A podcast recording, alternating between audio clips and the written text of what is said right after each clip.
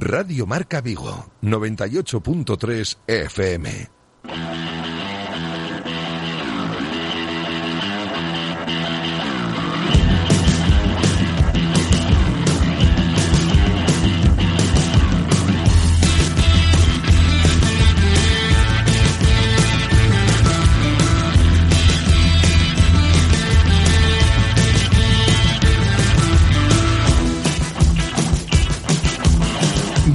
Marca Vigo.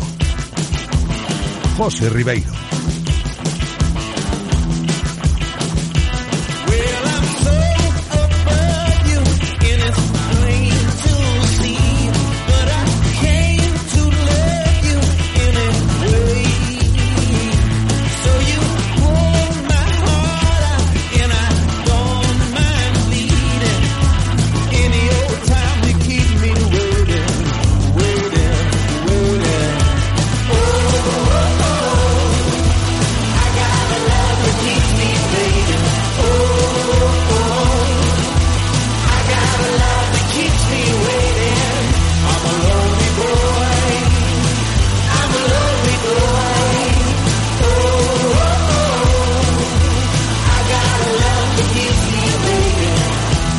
Saludos, ¿qué tal? Bienvenidos a Directo Marca Vigo. Es martes 13 de septiembre. Espero que no seáis muy supersticiosos con eso de las fechas. Que igual alguno aún no se ha enterado que hoy es martes 13, pero a nosotros nos da igual, sinceramente, ¿eh? es un día más para seguir al frente de toda la actualidad del deporte vigués y en este espacio dedicado a la programación local de Radio Marca siempre estamos preparados. Hasta las 3 en punto de la tarde, aquí estaremos haciéndoos compañía desde el estudio de López de Neira y sonando, como siempre, en el 98.3 FM, en la aplicación de Radio Marca Vigo y en el enlace directo de la página web de Radio Marca Vigo. En cuanto al tiempo aquí en la ciudad olívica, día feo, con mucha lluvia, aunque hace falta, hay que decirlo. Se mantendrá así durante toda la tarde, temperaturas que se irán moviendo entre los 24 grados de máxima y los 17 de mínima, es lo que me dice la predicción meteorológica. Y en lo que respecta a los contenidos del programa de hoy, pues os cuento lo que vais a escuchar de aquí en adelante hasta las 3 de la tarde. Vamos a hablar del Celta, por ahí empezaremos. Un Celta que acaba de terminar el entrenamiento previsto para hoy en la Ciudad Deportiva Fauteza. El equipo comenzó a entrenar en torno a las 11 de esta mañana y acaban de terminar esa segunda sesión de trabajo esta semana pensando ya en el partido del próximo sábado en Mestalla contra el Valencia. Será ese encuentro el último antes del primer parón por selecciones que tendremos esta temporada. Y en lo que respecta a este tema, hay noticia importante en la plantilla del Celta. Sabíamos que Josef Eidú ya había sido citado con gana para los compromisos de este mes de septiembre y ayer conocíamos que Jorgen Strand Larsen ha sido también convocado con la selección noruega absoluta. Luego rescatamos declaraciones del seleccionador noruego hablando del delantero del Celta que se va a reencontrar en esa concentración la semana que viene con Erling Haaland, con el que ya compartió vestuario en las categorías inferiores del combinado nórdico. Falta ya guaspas con España. Habrá que esperar al viernes a ver qué decide Luis Enrique. Es importante lo de encarar bien el parón liguero. Esos compromisos de selecciones a los clubes no les suele gustar demasiado porque truncan un poquito la rutina y la dinámica doméstica. Pero con vistas a los intereses personales, para muchos jugadores este parón va a ser importantísimo, ya que va a ser el último antes del Mundial que tendremos en Qatar, ¿no? Este invierno. En el Celta, lo dicho, Eidú y Strand Larsen convocados ya con sus elecciones para este parón liguero. Falta lo de Aspas, ¿eh? Habrá que esperar al viernes, eh, habrá que tener un poquito más de paciencia y a ver qué dice Luis Enrique el viernes. Va a ser eh, interesante ese tema, ¿eh? Cuando toque. Del Celta seguiremos hablando hoy en la tertulia con Julio Builla y con Armando Álvarez y a partir de ahí pues desglosaremos más temas que tenemos preparados para el programa de hoy, lejos del fútbol. Vamos a hablar de baloncesto, como cada martes tendremos ahí la sección de baloncesto preparada, seguimos de cerca lo que están haciendo nuestros equipos en esta pretemporada. De baloncesto femenino hablaremos, por supuesto, del Celta Zorca Recalvi con nuestro compañero Nano Ameneiro, Está funcionando bien, parece, el Celta Zorca Recalvi a nivel de sensaciones, sobre todo en esta pretemporada, en los amistosos que ya le hemos visto al equipo de Cristina Cantero. Y después también hablaremos de baloncesto en silla, ¿eh? del Ibercon Sanfib, con el entrenador del equipo vigués, César Iglesias. Recordáis que la semana pasada ya el presidente del Ibercon Sanfib, Chechubeiro, aquí nos decía que va a ser una temporada un tanto atípica y bastante difícil a nivel logístico por lo del pabellón Pablo Beiro de Bouzas que no está operativo, los han trasladado al Berbés y a ver qué pasa después. Ellos siguen entrenando, ya han disputado algunos amistosos y hoy hay que poner todo esto en valor, como digo, con César Iglesias.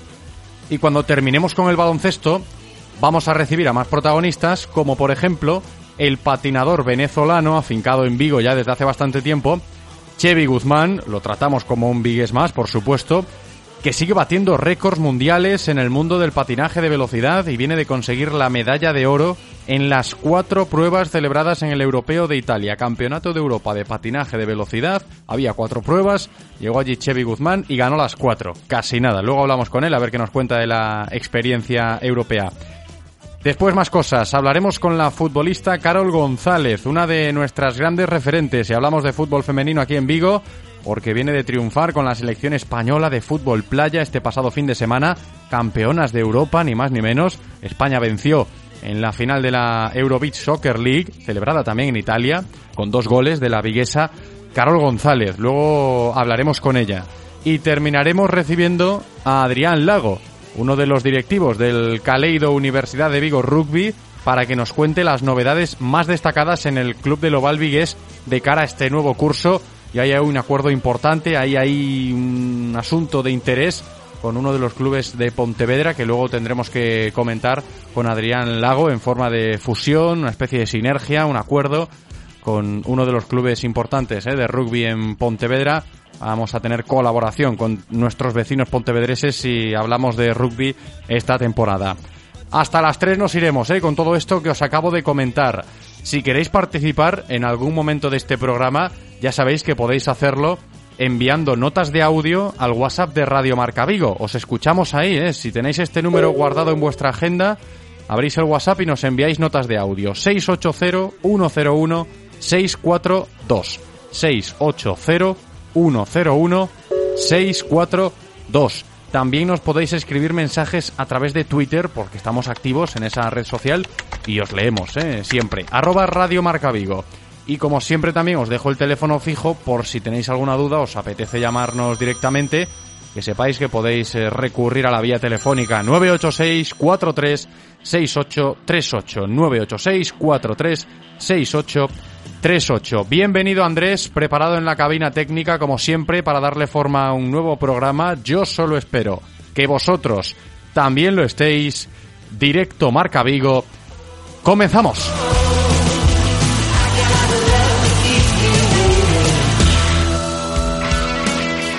Radio Marca, el deporte es nuestro. Radio Marca.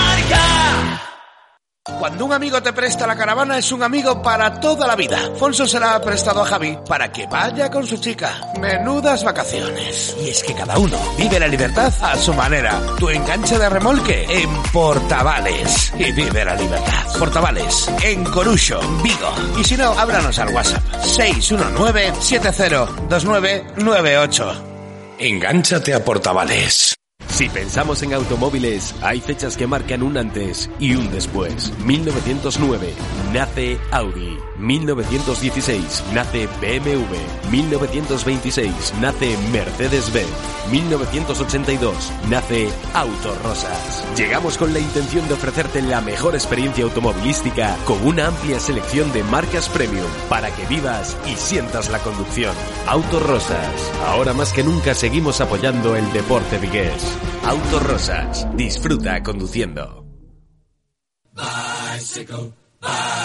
Todos los jueves a las 2 y cuarto en Radio Marca Vigo estamos al tanto de la actualidad del ciclismo gallego con Guillermo Janeiro y José Ribeiro. Entrevistas con los mejores ciclistas, repaso de las mejores competiciones y siempre de la mano de la Federación Gallega de Ciclismo.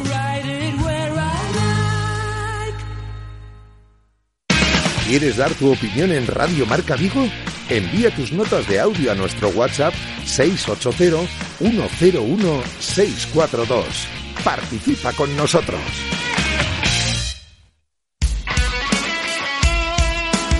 Radio Marca es emoción. Radio Marca.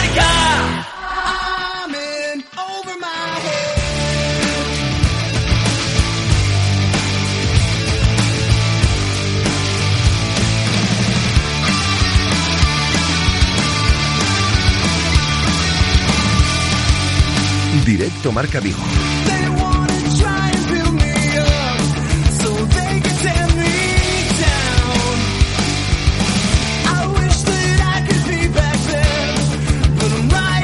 right now. José Ribeiro.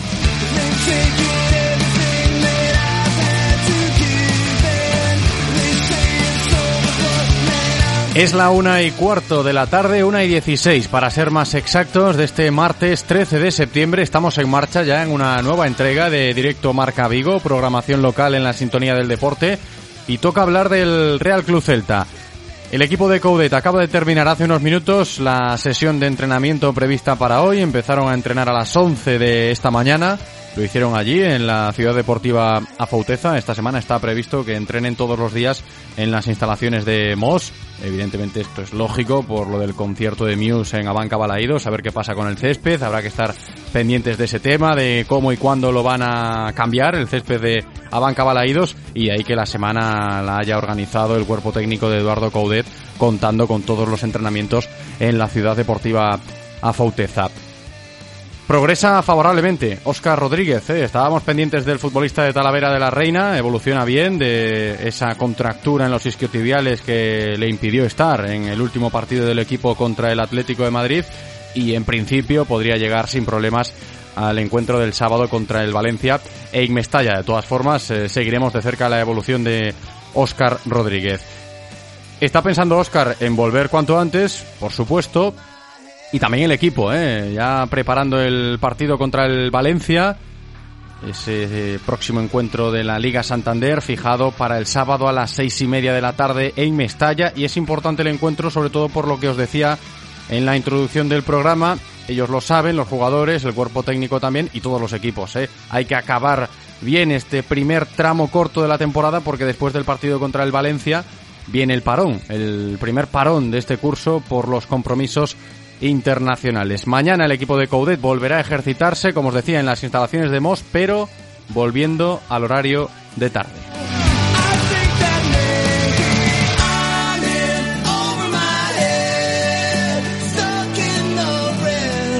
Y aunque estemos aún en semana de competición doméstica, es una semana importante para, sobre todo, los seleccionadores, ¿eh? los que dirigen los combinados nacionales pensando en la cita mundialista de Qatar. No nos podemos olvidar de eso, que este parón liguero no va a ser un parón al uso, no van a ser amistosos habituales seguramente porque todos eh, van a estar enfocados a esa preparación, ¿no? Todas las selecciones van a querer estar a punto de cara al Mundial de Qatar. Semana importante para los seleccionadores, como digo. Y es que tras la jornada de este próximo fin de tendremos que lidiar con ese primer parón liguero de cara a los compromisos internacionales de preparación del Mundial de Qatar. En el Celta, a día de hoy, muchos internacionales no hay. Que de eso hablaremos luego en la tertulia, porque puede ser un tema interesante para debatir. ¿eh? Tiempo atrás había muchos jugadores que iban con sus selecciones en el Real Club Celta cada vez que había parón en la competición liguera. Pero no es el caso. En el presente no hay tantos internacionales como en el pasado en el Real Club Celta. No hay muchos, pero sí conocemos ya que por lo menos dos estarán lejos de Vigo la semana que viene. El primero, que supo que iba a volver con su selección, fue Josef Aidú.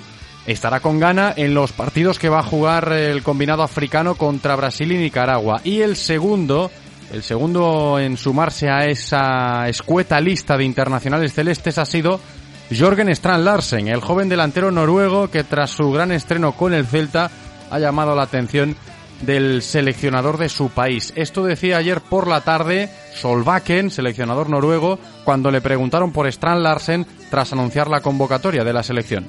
Jørgen Strand Larsen ser en. Eh, Jorgen Eh, Strand Larsen ha mejorado mucho su físico, tiene buen cuerpo y ahora se mueve más rápido. Ha tenido un buen comienzo de temporada en España y estamos ansiosos por ver si aquí en la selección puede hacer lo mismo. Lo veo bien tras la lesión que tuvo hace tiempo y ahora está jugando cada vez más. Ahora creo que es un jugador diferente al que era antes y como está en un buen equipo, seguro que llegará con mucha confianza.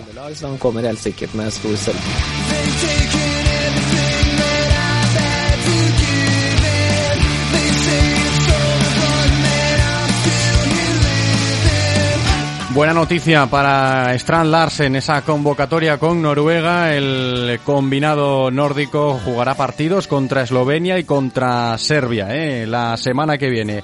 Y se va a reencontrar el bueno de Jorgen en esa selección noruega con Erling Haaland, la estrella del Manchester City y uno de los mejores delanteros del mundo a día de hoy para casi todos los aficionados a este deporte.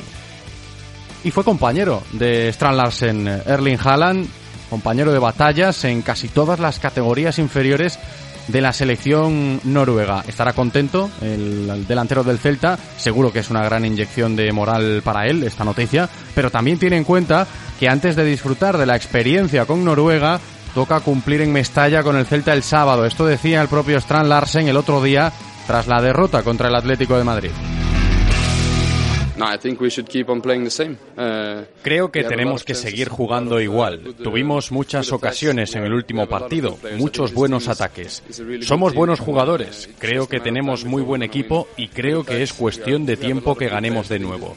Así que iremos a por los tres puntos contra el Valencia, eso seguro. uh, Me encanta jugar y voy a seguir empujando.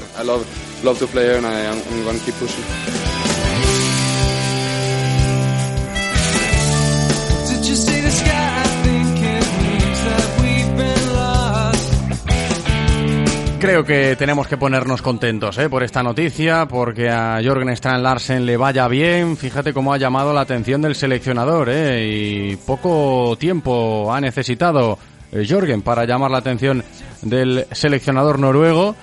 Eh, Esto es en parte a las actuaciones que ha firmado Strand Larsen desde que el Chacho Coudet ha decidido contar con él en estos últimos partidos del Real Club Celta. Y seguro que va a disfrutar mucho, ¿eh? Con Haaland, con el resto de compañeros del combinado nórdico a partir de la semana que viene, pero antes centrado en lo de Mestalla, ¿eh? Que lo, lo escuchabais ahora. Pensaba ya desde la derrota contra el Atlético de Madrid, Strand Larsen, en volver a ganar contra el Valencia. En otro orden de cosas, Hoy recogemos también un tema importante para los abonados del Celta. Semana importante en las oficinas de la sede, ahí en Príncipe, sobre todo en un despacho. El de Raúl Rivas, responsable del ámbito social del club.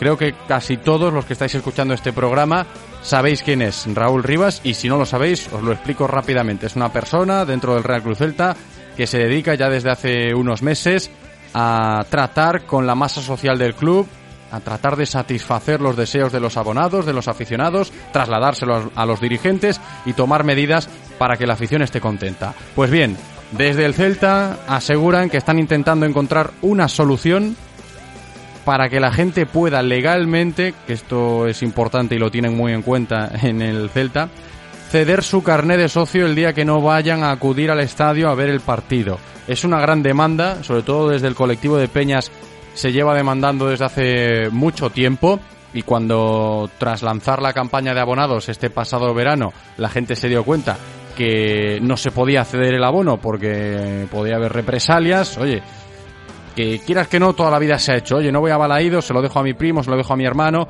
pero desde el club no lo entienden así y trataban de evitar esas reventas tan feas que existen y, para paliar este asunto pues decidieron que el carné no se puede transferir, que es personal, a título personal, pero sí que están escuchando estas demandas y están estudiando seriamente, esto os lo puedo decir de buena fe, el hecho de potenciar un sistema para que legalmente puedan ceder sus carnés los socios que no vayan a un partido en concreto. En principio sería a través de una aplicación como la que ha potenciado el Athletic Club, por ejemplo, que el club vasco ya ofrece este servicio a sus socios. Tienen una aplicación, los abonados del Athletic Club de Bilbao, y cuando no van a acudir al estadio se registran ahí, ponen sus datos, introducen su carné y ese carné puede cederse, porque ya está autorizado a través de la aplicación, a la persona que vaya a acudir en ese lugar. Así que el Celta está intentando eso, pero de momento no quieren precipitarse y prefieren tener algo más de paciencia hasta que estén completamente seguros de que el sistema que vayan a utilizar no dé ningún problema y sea de fácil acceso para todos los abonados. Por cierto, ya para terminar este tema, hablando de, de este asunto, en palabras del presidente, el Celta maneja una masa social de 16.000 abonados esta temporada.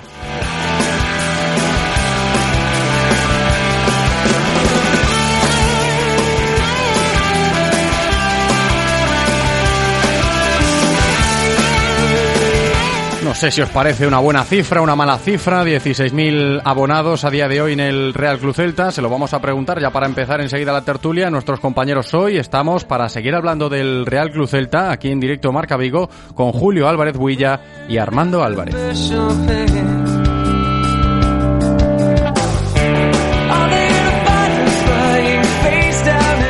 Camino de la una y media de la tarde y ya estamos en tiempo de tertulia, aquí en directo Marca Vigo. Saludo a Julio Álvarez Huilla. ¿Qué tal, Julio? ¿Cómo estás? Buenos días, José. ¿Qué tal? Muy buenas, bienvenido, Julio. También está con nosotros hoy compañero del Faro de Vigo, Armando Álvarez. ¿Qué tal, Armando?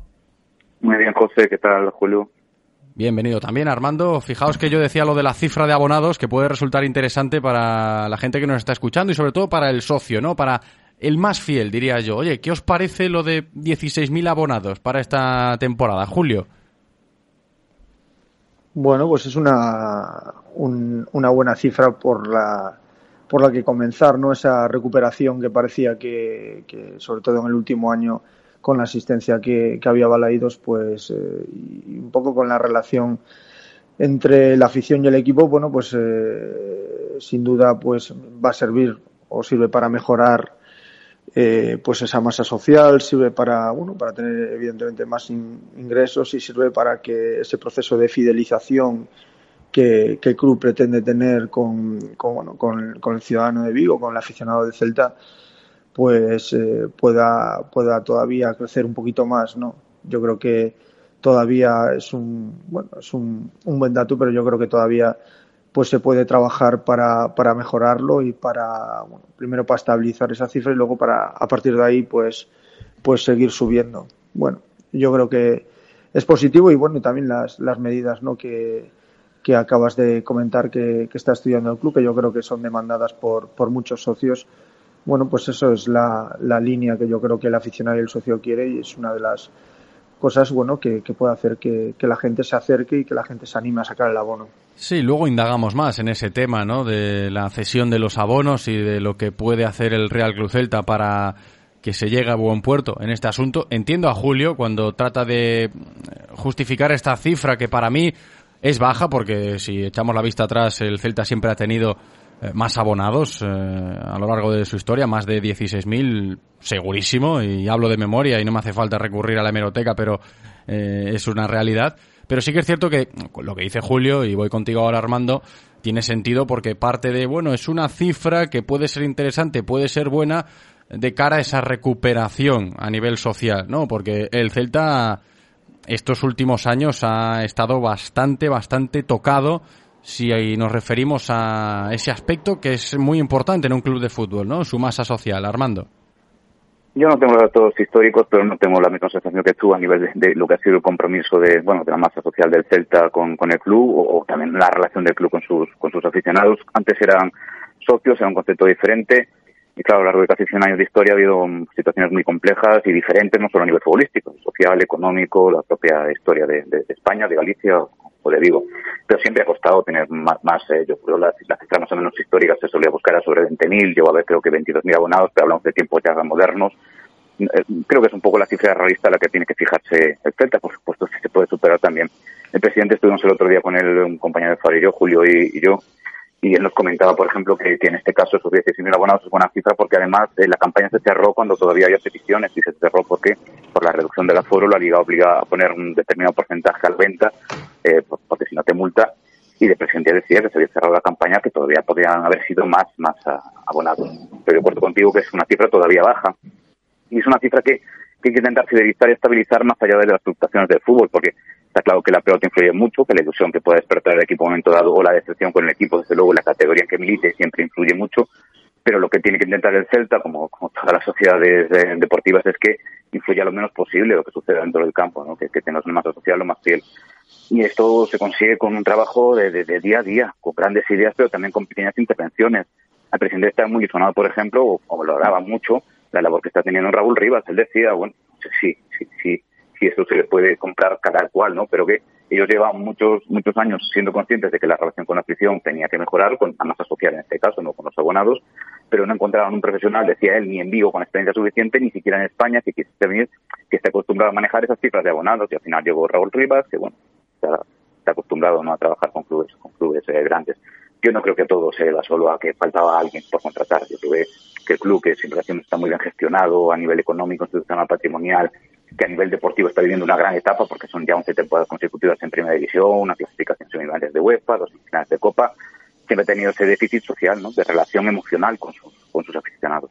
Y creo que el centenario tiene que ser una ocasión propicia para, para darle un impulso más a ese número de abonados. Ahí también, lógicamente, estamos dependiendo un poco de lo que suceda con las horas del estadio, pero también para que esto no sea flor de un día, no sea una oleada que a se produzca a raíz de los actos del centenario o de lo que esto suponga, sino que luego se quede esa gente, ¿no? Y que se alimente, se retroalimente, que veas, y que los niños por la calle sean lo- los menos posibles los que vayan con camisetas del Barça o del Madrid, que cada vez haya más niños con camisetas del, del Celta, porque lo que tiene este, este producto, este mercado futbolístico es que el que se hace de un club de pequeños suele serlo ya para toda la vida hasta que se muere, ¿no? Entonces, eso es importante también, ¿no? Que el Celta tenga una presencia mayor, no solo en las calles de Vigo, sino en las calles de toda Galicia o de toda la Galicia celtista, ¿no?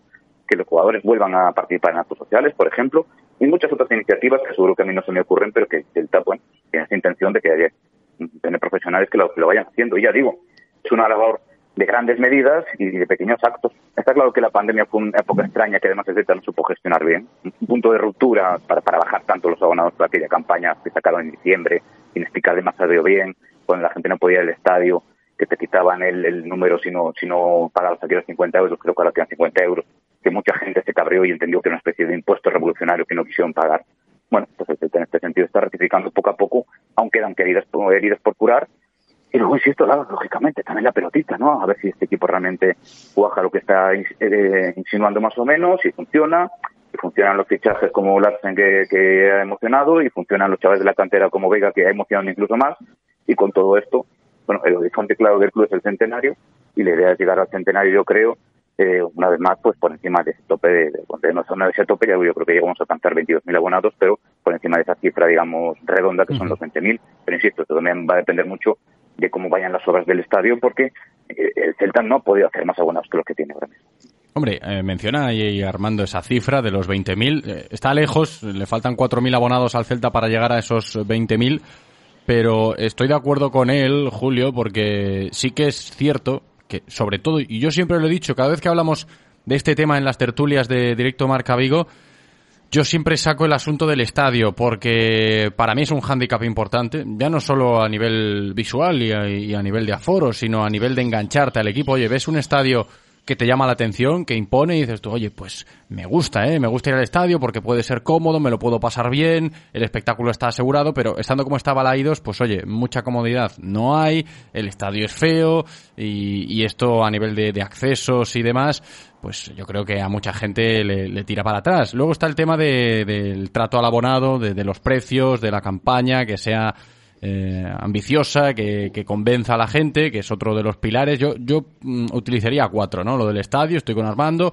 lo del el trato al abonado, los precios, que también es importante, lógicamente, lo del fútbol, que ahí el Celta tiene que trabajárselo bien porque eh, a la hora de hablar de- del equipo debe generar ilusión para que la gente se enganche con más facilidad a animar al Celta y a seguir al Celta con su cuota de alta siendo socio, me refiero a esto. Y luego, por último, está, creo, un apartado importante que ahí sí que es el que más, desde mi punto de vista, está cuidando a día de hoy el Celta, que son las redes sociales, porque en el mundo de hoy eh, las redes sociales eh, son importantísimas para prácticamente todo. Si quieres vender algo tienes que colocarlo bien, si quieres hacer algo en Internet o para que llegue a mucha gente utiliza las redes sociales. Y el Celta creo que lo de las redes sociales lo está consiguiendo porque está trabajando bien a nivel de, de redes, pero tampoco se debe olvidar de, de esos aspectos que comentaba Armando, si en el futuro queremos incrementar esa masa social y que se lleguen, ¿por qué no?, a, a los 20.000 socios, eh, hablando de, esa masa social del Real Club Celta, Julio.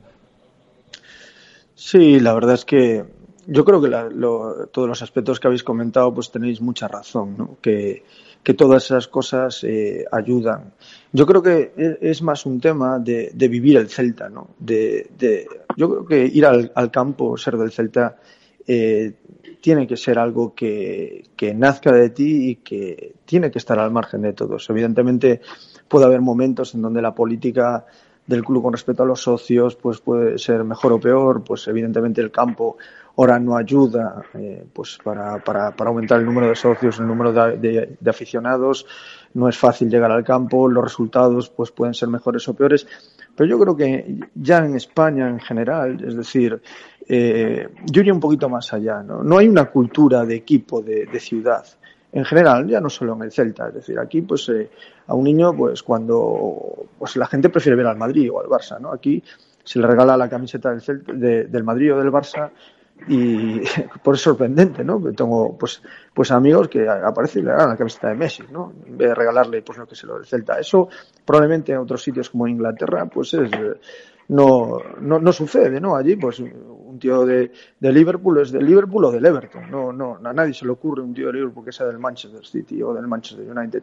Yo creo que eso en España pasa. Es decir, el, eh, y sobre todo en Vigo, hay sitios donde es más acentuado y hay otros sitios, pues probablemente donde, donde eso pues eh, se nota menos. Pero bueno, aquí, ¿por qué va la gente a ver al Madrid cuando viene, se llena cuando viene el Madrid, se llena cuando viene el Barça? Incluso los animan, ¿no?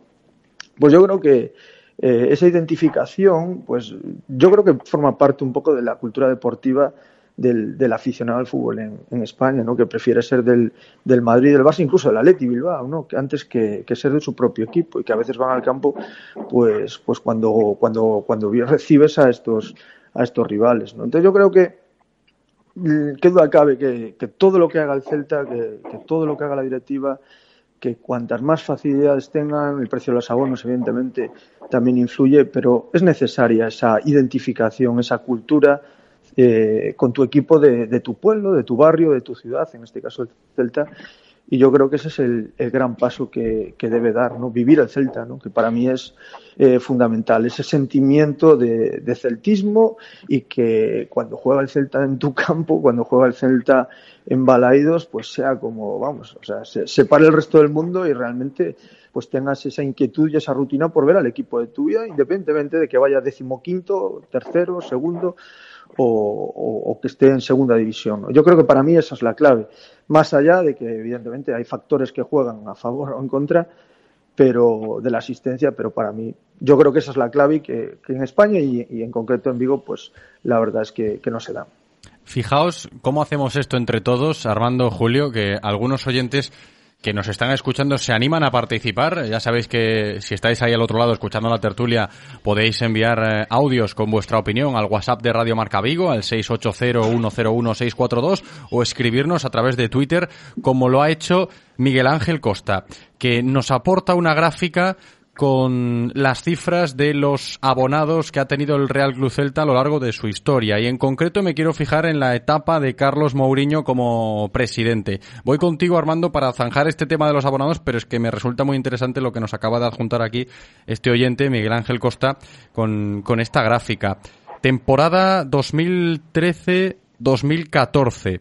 Récord histórico de abonados en el Celta. 23.000 652. A día de hoy estamos con esa cifra que mencionábamos antes, en torno a los 16.000 abonados. ¿Qué te parece? ¿Es significativo, no? ¿Qué, ¿Qué, qué, estaba pasando por aquel entonces, en aquella temporada 13-14, donde el Celta alcanzó su máxima cifra histórica de, de abonados? Que, oye, la ves y dices 23.652. Muchos más clubes bueno, tienen más socios, pero claro son cifras de todos que hay que poner en cuestión, no porque no fuesen reales y no, esto, esto no es privativo del Celta, pero estas, uh, estos números de abonos muchas veces están engordados, entre comillas, porque también se incluyen diferentes convenios, eh, colaboraciones, y esto se trata en que, ya digo, no solo privativo del Celta, y ni, ni siquiera de esta época, sino también otras épocas del Celta, con que luego ese número de abonados no se correspondía con una asistencia al campo, ¿no? Y esto sigue sucediendo hoy en día, y aunque descuentes abonados de cierta edad que, que no postulan acudir, o, o abonados, un porcentaje de abonados que en ese partido concreto no puede ir, nunca ha cuadrado demasiado, ¿no? Y ya, te, ya, ya, digo que esto obedece un poco a eso. Y luego porque, en realidad, durante la presidencia de Mourinho, el número de abonados que ha fluctuado un poco como retrato preciso de cómo ha fluctuado la consideración del club en general entre la afición. Recordemos, por ejemplo, si tendremos el caso de Mourinho, que no iba una relación directa, pero así como, como significativo ilustrativo, es un presidente al que se le chilló vete ya al inicio, es un presidente que se sacó una pancarta, inmensa de gracias presidente eh, a, a mitad de su mandato, es un presidente que ha estado cuestionado hasta hace poco y que seguramente hoy en día pues estará recuperando un poco de prestigio también al hilo de la guerra con el Consejo y, y demás. La reflexión de Julio es muy interesante. Evidentemente el Celta no puede, tiene que trabajar en aquello que está en su margen de gestión, hay cosas que no pueden cambiar. Desde Julio es que al final no solo ya cultura futbolística o, deportiva, yo creo que el fútbol como deporte de masas principal en los países en los que lo es, refleja en realidad la sociedad y en realidad lo que refleja en España es un- una, una España bipolarizada entre Madrid, con un centralismo cada vez más asfixiante, y como en ese universo simbólico hace falta una oposición, pues ahí está el Barça para representar todo tipo de sensibilidad eh, periférica, digamos, ¿no? Y no es casualidad que si alguien se escapa de ese tópico de tener segundo equipo sean los equipos vascos, porque es una cuestión también de identidad relacionada al fin y al cabo con la política, porque el deporte de masas es política. No entendemos esto como simplemente militancia en un partido, sino política como actividad del ser humano, su relación con otros, ¿no? Y el deporte de masas, por supuesto, que es política. Siempre es política y refleja esas consideraciones sociales, ¿no? Empieza desde la responsabilidad del propio individuo de darse cuenta que a lo mejor en este concepto de identidad que tiene también el fútbol no tiene sentido ser, por ejemplo, de Vigo y, ser un fanático del Barça o del Madrid. Lo digo desde respeto, porque al final no son decisiones trascendentales, evidentemente. Y uno escoge esos, equipos, primero porque son casi más cercanos que el Celta, porque está rodeado de un universo mediático que te los hace más próximos que el Celta, aunque vea a 150 metros de, de, de Balaídos. Y después porque a todos nos gusta ganar.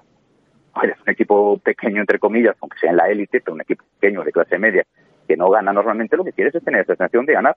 Y como para ser aficionado al fútbol no se exigen oposiciones, basta con decir yo soy del Madrid y de repente ya tienes 14 Copas de Europa, o yo soy del Barça y ya tienes no sé cuántas, pues es lo que lo que lo que hacemos los aficionados, igual que unos pues, pues, nos hacemos de los Lakers en la NBA o nos hacemos en el rugby de los de los Blacks, ¿no? Porque nos gusta esa sensación de victoria. Aparte ya digo un poco de la de la responsabilidad del propio individuo, es decir, en esa vinculación de identidad, ¿qué, qué me representa a mí? Y es el Celta, eh, y, y, luego ya digo, es cosas complejas de cambiar porque porque retratan algo. Y sí se puede trabajar en ciertas cuestiones, claro. Yo creo, por ejemplo, que es muy importante, en el tema del estadio no es baladín en cuanto a que, que por ejemplo, que llevo toda la vida viendo, viendo partidos del Celta desde Río, cuando he probado a verlos desde el fondo, desde el antiguo fondo, reconozco que, que yo ya que los que van a fondo eran absolutamente devotos del Celta porque allí el partido no se veía y sucede con los fondos. A mí me parecería muy importante, por ejemplo, ahora con la nueva reforma, alimentar esto tan bonito que se está creando de la gran animación que es juventud. Y ahí la juventud al final es un pulmón, es un pulmón que, que alimenta a todo el mundo, ¿no? Y es energía que se contagia a todo el mundo. Y eso que habla un poco también Julio, de generar esa cultura de vivir el Celta en el día a día, en los bares, en las conversaciones, en las redes sociales. Y eso tiene que hacerlo necesariamente como motor, no exclusivamente, pero como motor sobre todo la gente joven. Y ahí se está creando un grupo muy interesante que a mí me gustaría que pusiesen disponer, por ejemplo, de un fondo cómodo, confortable, largo, que se les vea. Porque además ahora, por ejemplo, la mayor parte de la gente se concentra en el río y aunque los oyes, no los ves. Y esto a nivel anímico en, el estadio también influye mucho, ¿no? En el momento que tú tengas una gran animación en uno de los fondos que tire, digamos, eh, de, de, de, del estadio, ¿no? De, del alma del estadio, que se convierte en el alma del estadio, todo va a cambiar. Y es un poco lo que decía un poco José, ¿no? La gente hoy en día va a, balaídos porque es porque quiere ver fútbol. Pero es muy difícil disfrutar de, de lo que es, de, de, esa fiesta del fútbol que no es estrictamente lo que sucede en el campo. Yo me acuerdo haber ido, sí, lo, lo, lo menciono porque me, me pareció entonces joven y, no lo había vivido, ¿no? No tanto en campos que yo esperas como Ángel Rowe, pero recuerdo haber vivido en el Velodrome o en el campo de, del Lens y en realidad te importaba poco el partido, disfrutabas del colorido, de los cánticos, de, de, de las bufandas, de la, de la animación de la gente, de su, de su movimiento físico, de, de, ese, de ese espectáculo de masas que es al final uh -huh. también el, el, fútbol por esto, ¿no? No solo lo que, lo que sucede en el campo, sino que sucede a su alrededor. Esto en Baladillos de momento es difícil disfrutarlo, pero ojalá que ahora con una mejor, con un mejor, digamos, escenario arquitectónico, también se dé un impulso para que esto pueda suceder así. Y a partir de ahí, bueno, pues poquito a poco ir ganando terreno, ¿no? Y ya digo, hay cosas que son muy difíciles de cambiar porque no dependen solo del Celta ni afectan solo al Celta, sino que al final el fútbol retrata la sociedad en la que se inscribe. Sí, eso de la grada de animación, estoy de acuerdo contigo, Armando. Hay que cuidarlo y debe cuidarlo mucho el Celta, sobre todo cuando se construya la nueva grada de marcador, a ver cómo se trata el asunto, cómo se ubica la gente en los fondos, pero y con todo el respeto del mundo a la afición del Celta que, que se sienta en el resto de las gradas, eh, normalmente a Banca Balaídos, si no es por estos chavales de la grada de animación, eh, está casi todo el partido, hombre, con, con el run run, con las palmitas, los aplausos, pero sí que esa demanda debe existir, ¿no? Oye, pues que el ambiente que se genere eh, sea importante también para, para el club. Oye, ¿qué, ¿qué, hacemos nosotros como entidad para que eh, los días de partido sean una fiesta? Oye, pues si tenemos ahí una masa social que, que se presta a animar a toda la gente que va al estadio, cuidemos esa masa social. Por ejemplo, tenemos más opiniones ¿eh? de, de, gente que se está animando a, a, participar Decías tú antes, Julio, lo de que los niños vayan por la calle con la camiseta del Celta en vez de con la camiseta de otros equipos. Y nos escribe Miguel Caride, que es el gran coleccionista de camisetas del Real Club Celta aquí en Vigo, y nos pone, para que los niños vayan por la calle con la camiseta del Celta, primero tiene que haber camisetas a la venta, que este es otro problema que no está sabiendo resolver el Celta, aunque se le escape ¿no? a, su potestad. Dicen que es culpa de Adidas, del stock y demás, pero lo de las camisetas en las tiendas oficiales mm, lleva siendo un problema desde hace mucho tiempo y, y la verdad es que da un poquito de vergüenza ajena, ¿no? Con lo de las camisetas. Oye, quiero comprar una camiseta del Celta. Aparecen siempre millones de problemas para encontrarla de la nueva temporada. Pero bueno, mm, me dice Andrés desde la técnica que tenemos eh, mensajes también en el WhatsApp de Radio Marca Vigo, notas de audio de nuestros oyentes que escuchamos ahí en el 680-101-642. Hola, buenos días, Radio Marca.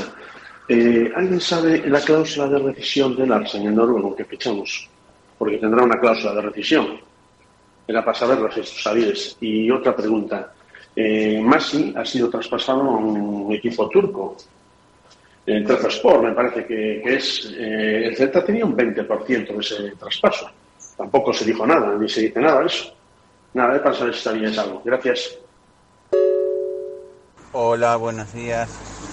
Pues sí, son pocos abonados, pero bueno, eh, venimos de una pandemia, la desilusión de un- algunos años con el equipo y gente que es muy de etapas positivas y no estar el equipo en las horas bajas. Y, después el, Stan Larsen, a ver qué tal, si marca la diferencia en Valencia. Yo creo que un par de partidos más, creo que va a empezar a hacer cosas grandes, va a meter muchos goles y va a ser un gran jugador para este equipo. Tan necesitados estamos. Y sinceramente, sigo pensando que la, la zona de Denis Suárez tenía que haber un recambio de su posición.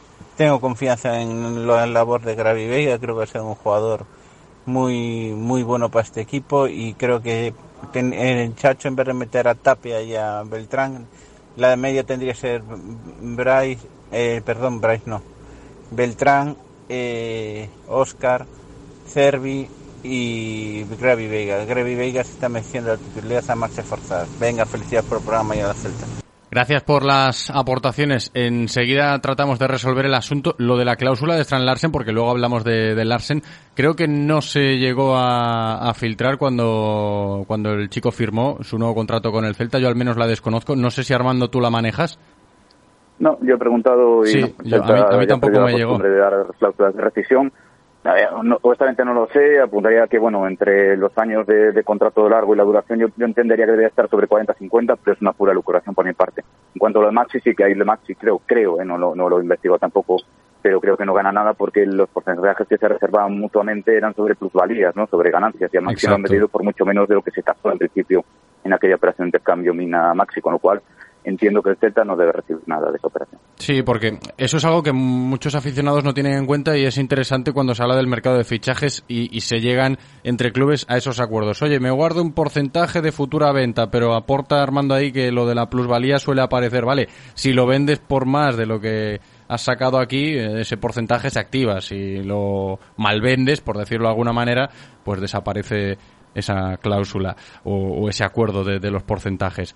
Eh, A ver, tema, tema Strand Larsen, que lo tenemos que tocar, lógicamente. Empezaba yo antes el programa echando mano de lo que dijo el seleccionador noruego cuando toma la decisión de convocar a Strand Larsen con el combinado nacional absoluto, que se va a reencontrar con Erling Haaland, y yo apuntaba, eh, debe ser una buena noticia, ¿no? Ver cómo un recién llegado, que además ha caído de pie en el vestuario y que le cae bien a la gente porque parece que, oye, le va a venir muy bien al Real Cruz Celta y parece un buen chico, eh, que le vaya bien también con su selección y que en su país lo tengan en estima ahora, eh, para el Celta debe ser algo bueno y para el aficionado también, Julio.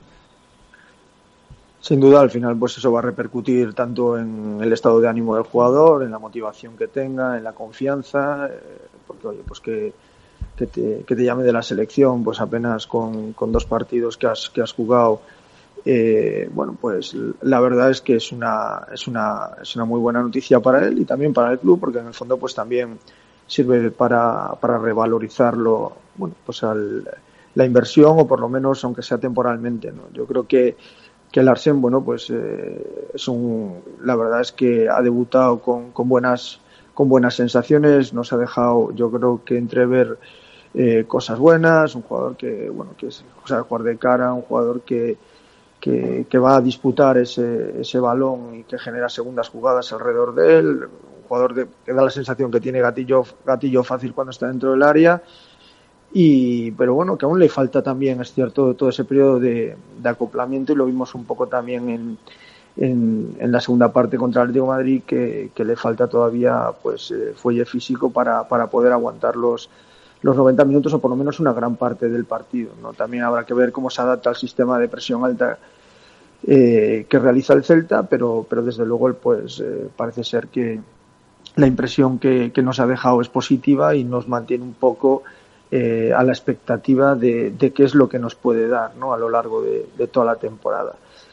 Y, y bueno, pues eh, ya te digo, me parece pues un, un, fichaje o por lo menos me parece un jugador que, que nos puede dar cosas y, bueno, vamos a, a, esperar a ver cómo, cómo se adapta al sistema y, y, a medida que vaya cogiendo fondo físico, pues que es lo, lo, que nos puede dar. Y esa capacidad que tiene, que, que, realmente es sorprendente, una persona pues prácticamente que no se puede comunicar con sus compañeros, ¿no? Pues eh, lo que hizo en el partido del Cádiz, pues arengando a la afición, pues ya solo ese, ese tipo de, de, de, hechos, pues al final acaban metiéndose a la gente en el bolsillo y contando con el favor del aficionado, ¿no? Pequeños detalles que, que bueno, que al final demuestran que es un, un chico inteligente y que desde luego pues parece que, que, sabe bien lo que hace. No, yo aquí me quiero desmarcar, mm, como siempre hago cada vez que hablamos de estos temas, de los que dicen eh, que son aficionados del Real Club Celta que lo mejor para el Celta es que los jugadores no vayan con su selección porque se pueden lesionar y porque para el club es mejor tenerlos bien descansados,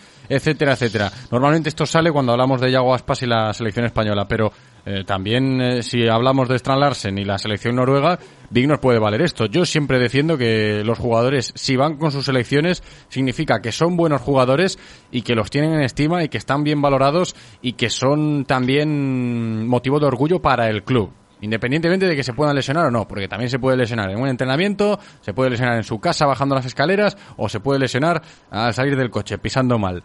Que se me entienda. Pero para mí es importantísimo que en una plantilla de un equipo de fútbol profesional existan jugadores de talla internacional, ¿no? A nivel de, de prestigio y también de, oye, eh, trabajo diario, que no es lo mismo entrenar con jugadores que no son internacionales con, que con jugadores que tienen experiencia con combinados nacionales en los cuales hay futbolistas de talla mundial. Fíjate, pues va a estar ahí codo con codo Strand Larsen la semana que viene no sé si dormirá con él o no en la habitación de la concentración, pero eh, día a día junto a Erling Haaland, entrenando en el gimnasio, eh, estudiando la táctica de Noruega y demás, siempre es positivo. Para mí, siempre es positivo que los jugadores vayan con su selección y ahora lo aplico en el caso de, de Strand Larsen. Armando.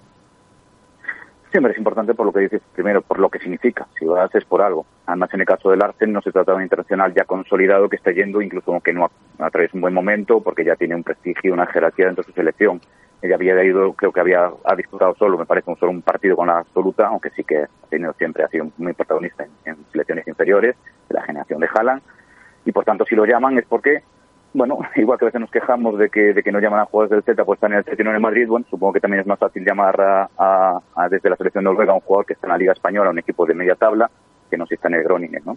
Y lo cierto es que es importante también por la, por la ilusión que genera en el jugador, ¿no? Luego hay casos concretos, claro, en Aspas yo también estoy un poco de acuerdo en esto de que me gustaría que fuese porque, porque creo, primero que se lo merece, es una cuestión de justicia, creo yo. No, no pretendo ser objetivo en esto, pero creo que es de justicia. Y después por lo que él también se significaría a nivel de motivación y demás. Pero yo sí, también entiendo que hablamos, claro, de un jugador tan capital para el Celta y que ya tiene una determinada edad. Y en, casos concretos, como por ejemplo el del Tapia la pasada temporada, es cierto que el tema de la selección fue, fue negativo, fue contraproducente porque el padre era importante, se dejó el alma en esta fase de clasificación, además de forma infructuosa, y además en una situación física, un jugador como él, además que depende tanto del físico, pues ya decía Cudeno, que tenía la sensación de que lo recuperaban en Vigo para que luego se lesionase con Perú. Así que también es una cuestión de infortunio. No, pero digamos que cada caso es diferente, y en el caso de Larsen, desde luego, es una excelente noticia. Con Larsen, eh, hombre, yo, yo prefiero los, buenos inicios. Luego siempre hay una fase de estabilización, estos entusiasmos que son inevitables, porque yo también vi lo que sucede con el Cádiz y esos gestos, y, y es inevitable ilusionarse con un jugador así, Luego hay una fase, pues eso, de pozo, de, de que se aclimate y, que acabemos viendo el, el arte en real, eh, que, que no será eh, ni tan malo como pensábamos que podían ser, porque mira, que bien delante de Groningen, ni tan bueno como pensemos que ya tenemos esto al, al nuevo Haaland. El nuevo Haaland es un poco relativo teniendo en cuenta que nació en el mismo año, pero quiero decir que, tampoco sea tanto como aquello que hemos eh, eh, dado en imaginar después de de Cádiz, ¿no? La realidad estará en un, en un espacio intermedio. Yo creo que desde luego lo que ha demostrado, y eso está muy bien, es que es un jugador de primera división española, y luego el Celta tiene que aprender a utilizarlo porque hace mucho que no tenía un delantero de este tipo, ¿no? Eh, físicamente eh, igual a la estructura de Pene. Son jugadores muy distintos porque Pene, bueno, ya llegó aquí una fase crepuscular, pero Pene fuera un delantero de talla mundial realmente, ¿no? Y extraordinario en el trabajo con, con los pies. Yo seguramente Haaland no es tan hábil fuera del área, ¿no? Pero también hay que Mira, ya, a ya le has este llamado Haaland, ¿no? ¿eh, Armando? Ya le has llamado Haaland Le a, Haaland, no, Larsen, a- Larsen, a sí, Larsen. Larsen. Y, y creo que el el Celta incluso, que está muy bien que tengas ese recurso que te ha faltado tantas veces, ¿no? De juego en largo, creo que a veces es- ese tipo de recursos también hay que saber utilizarlos, ¿no? Porque, por ejemplo, contra el Atlético, hubo un momento que quizás incluso se abusó. Un poco como el entusiasmo de un juguete nuevo que tienes, ¿no? Y que todavía tienes que decir, bueno, hoy he jugado 17 horas, pero mañana no puedo jugar 17 horas. Tengo que saber cómo, cómo, cómo gestionar y cómo utilizar y cómo administrar estos recursos que ahora me proporciona al arte. Pero desde luego es una gran noticia. Y yo creo que por último también en el celtismo en general alivia saber que por lo menos siendo un fichaje de estos que consideramos digamos más personales de Luis Campos como Luca de la Torre Cosbeiber, este sí le vale a, a, a Coudet. Porque no había otro delantero, porque se lesionó paciencia, o porque realmente Coudet, que es un tipo que tiene sus esquemas mentales y que sospecha de los jugadores nórdicos por el tema del carácter, a él le gustan los jugadores más vivos, más, más, más chispeantes, más extrovertidos, y él ha descubierto que el Arsen es de esos nórdicos que salen un poco contra el tópico, ¿no? Y, que salen, pues esto, más extrovertidos, carismáticos y, que se relacionan enseguida. Yo creo que eso ya supone derribar una barrera mental de las que tiene Coudet. Y en general yo creo, ya digo, que en el entorno nos ha aliviado decir, bueno, pues este sí le vale, ¿no? Porque realmente cuando llegó, claro, él llega, creo que un, miércoles, el jueves pasa todos los trámites, lo puede entrar el viernes, el viernes se le pregunta a Coudet por él y parece que ni lo conoce, no quiere evaluarlo. Decimos, bueno, ¿qué te parece la, la ceja de Larsen? Y lo único que dice es, bueno, hay que ver la fase de aclimatación y demás, no muestre la, la más mínima ilusión con Larsen. Claro. Con lo cual, de entrada ya temes que pueda suceder algo parecido que con Bedler o con Lucas de la Torre, ¿no? Y no, ya digo, no sé si fue porque algo habrá influido que nuestra que paciencia se ha lesionado, pero pues, a veces sucede así. Recordemos el caso de Maxi Rodríguez, ¿no? Que si no llega a ser por la lesión de Guidetti en el último de su pretemporada, pues a lo mejor hubiera tardado más en debutar. Al final tuvo que ser alineado, marcó no sé cuántos goles en las primeras jornadas y a partir de ahí se consolidó y se disparó. Bueno, no sé si será el caso de Larsen, pero, pero desde luego, por lo menos tenemos ese, ese- esa tranquilidad, ¿no? De que realmente es jugador de primera división y es un jugador con el que Coudet va a. Es que es un caso similar a lo de Maxi. Cuando Maxi Gómez llegaba al Celta, claro, era el teórico suplente de Guidetti, pero se lesiona a Guidetti en el último partido de pretemporada y luego no le queda otra eh, al técnico que poner a Maxi, ¿no? Y, al final le sale bien porque Maxi empieza a marcar goles y bueno, dices, no, apostó por el Juan Carlos Unzué, vale, pero es que igual no, no le quedaba otra. Eh, La duda me aparece más en este caso concreto, ¿eh? Porque el, el tema de Strand Larsen ahora, claro, es noticia y todos nos alegramos porque el Celta ha fichado a un pedazo delantero noruego que, puede parecerse a Erling Haaland salvando las distancias, pero ¿qué hubiera pasado? Y esto es una pregunta, vale, ventajista, pero para el debate me vale. ¿Qué hubiera pasado si, escuchando a Coudet, como acaba de citar ahora mismo Armando en, en aquella rueda de prensa antes del primer partido de, de, Strand, de Strand Larsen, qué hubiera pasado si Paciencia no, no se hubiese lesionado, ¿no? Y, Paciencia estuviese bien. No sé hasta qué punto el Chacho hubiese apostado como ha apostado por, por Strand Larsen, ¿eh, Julio? Que los entrenadores también sois como sois y tenéis vuestros jugadores y vuestras cosas, pero este es un caso curioso, ¿eh? Y los 11 millones que se pagaron por él creo que también deben entrar en la ecuación.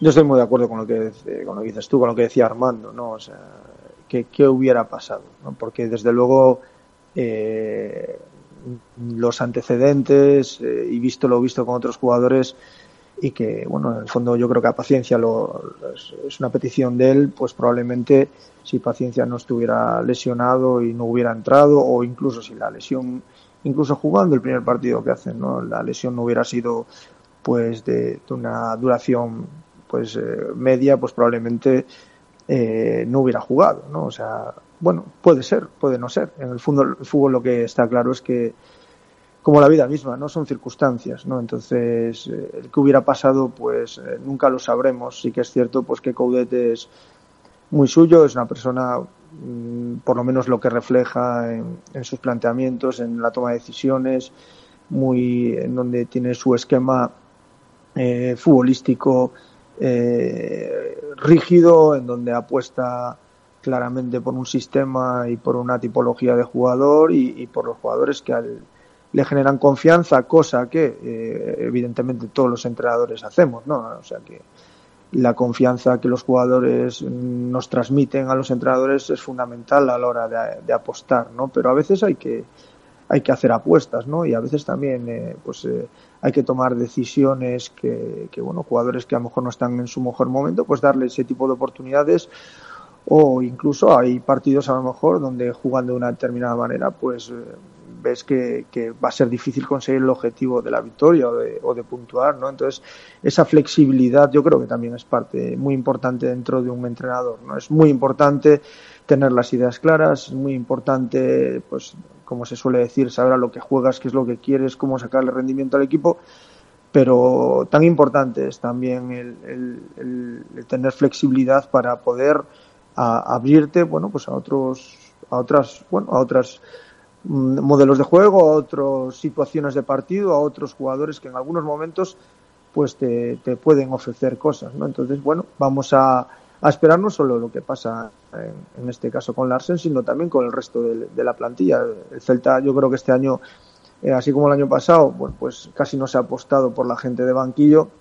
Este año parece que, que por lo menos eh, hay más opciones, ¿no? Entonces yo creo que el Celta necesita eso. El Celta no puede llegar a, al minuto 88 con, con uno o dos cambios, ¿no? Cuando tu rival al final ha sacado, casi ha hecho los cuatro o cinco cambios, ¿no? O sea, dentro de, de todo lo bueno que aporta Coudet al equipo, pues evidentemente yo creo que este es un aspecto que, que, sería bueno, pues de alguna manera, pues analizar eh, y, y, bueno, pues darle también opción eh, bueno, a que todo el mundo pues pueda, pueda aportar al equipo, porque yo creo que van a ser necesarios, ¿no? La temporada es larga y, y va a ser necesario por la participación de todo el mundo, habrá tiempo para Larsen, para paciencia y, vamos a ver qué, qué es lo que sucede. Claro, ahora el que lo va a tener complicado va a ser Gonzalo Paciencia cuando se recupere de esa lesión en sus isquiotibiales y en, y en la mano, ¿no?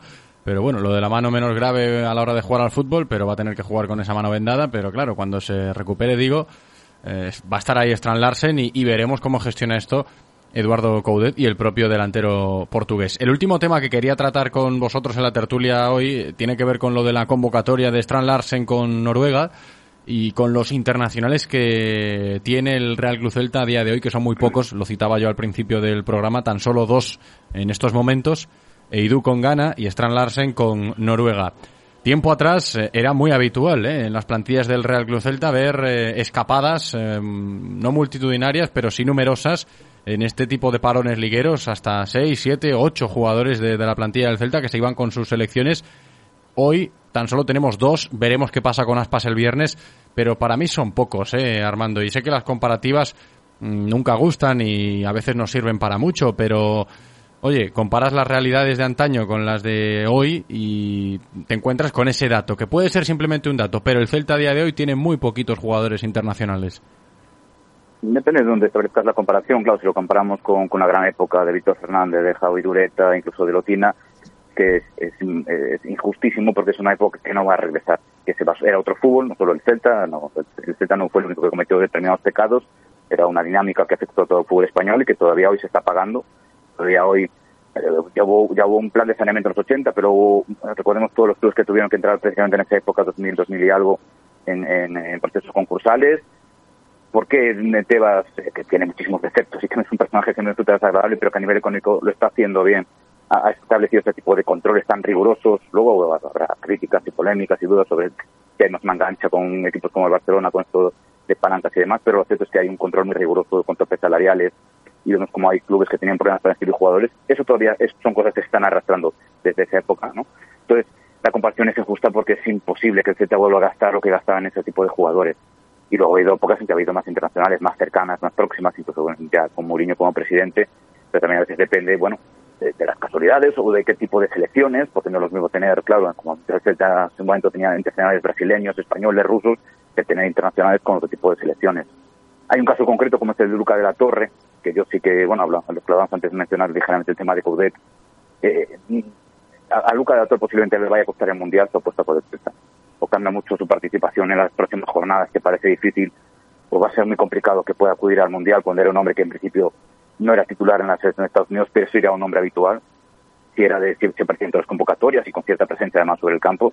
Me, da un poco de pena esto, porque aparte creo que, como decía Julio, bueno, hay partidos las 4 en el Calderón, eh, el Coudet quiere, está claro que no lo hace por capricho, sino porque quiere insistir en su, en su, en ser competitivo hasta el final, pero no pasa nada por dar 10 minutos a la Torre para que demuestre, para que rompa un partido, para que se salga también de su propio personaje, para que el se alimente un poquito también la ilusión del trabajo que hace durante la semana.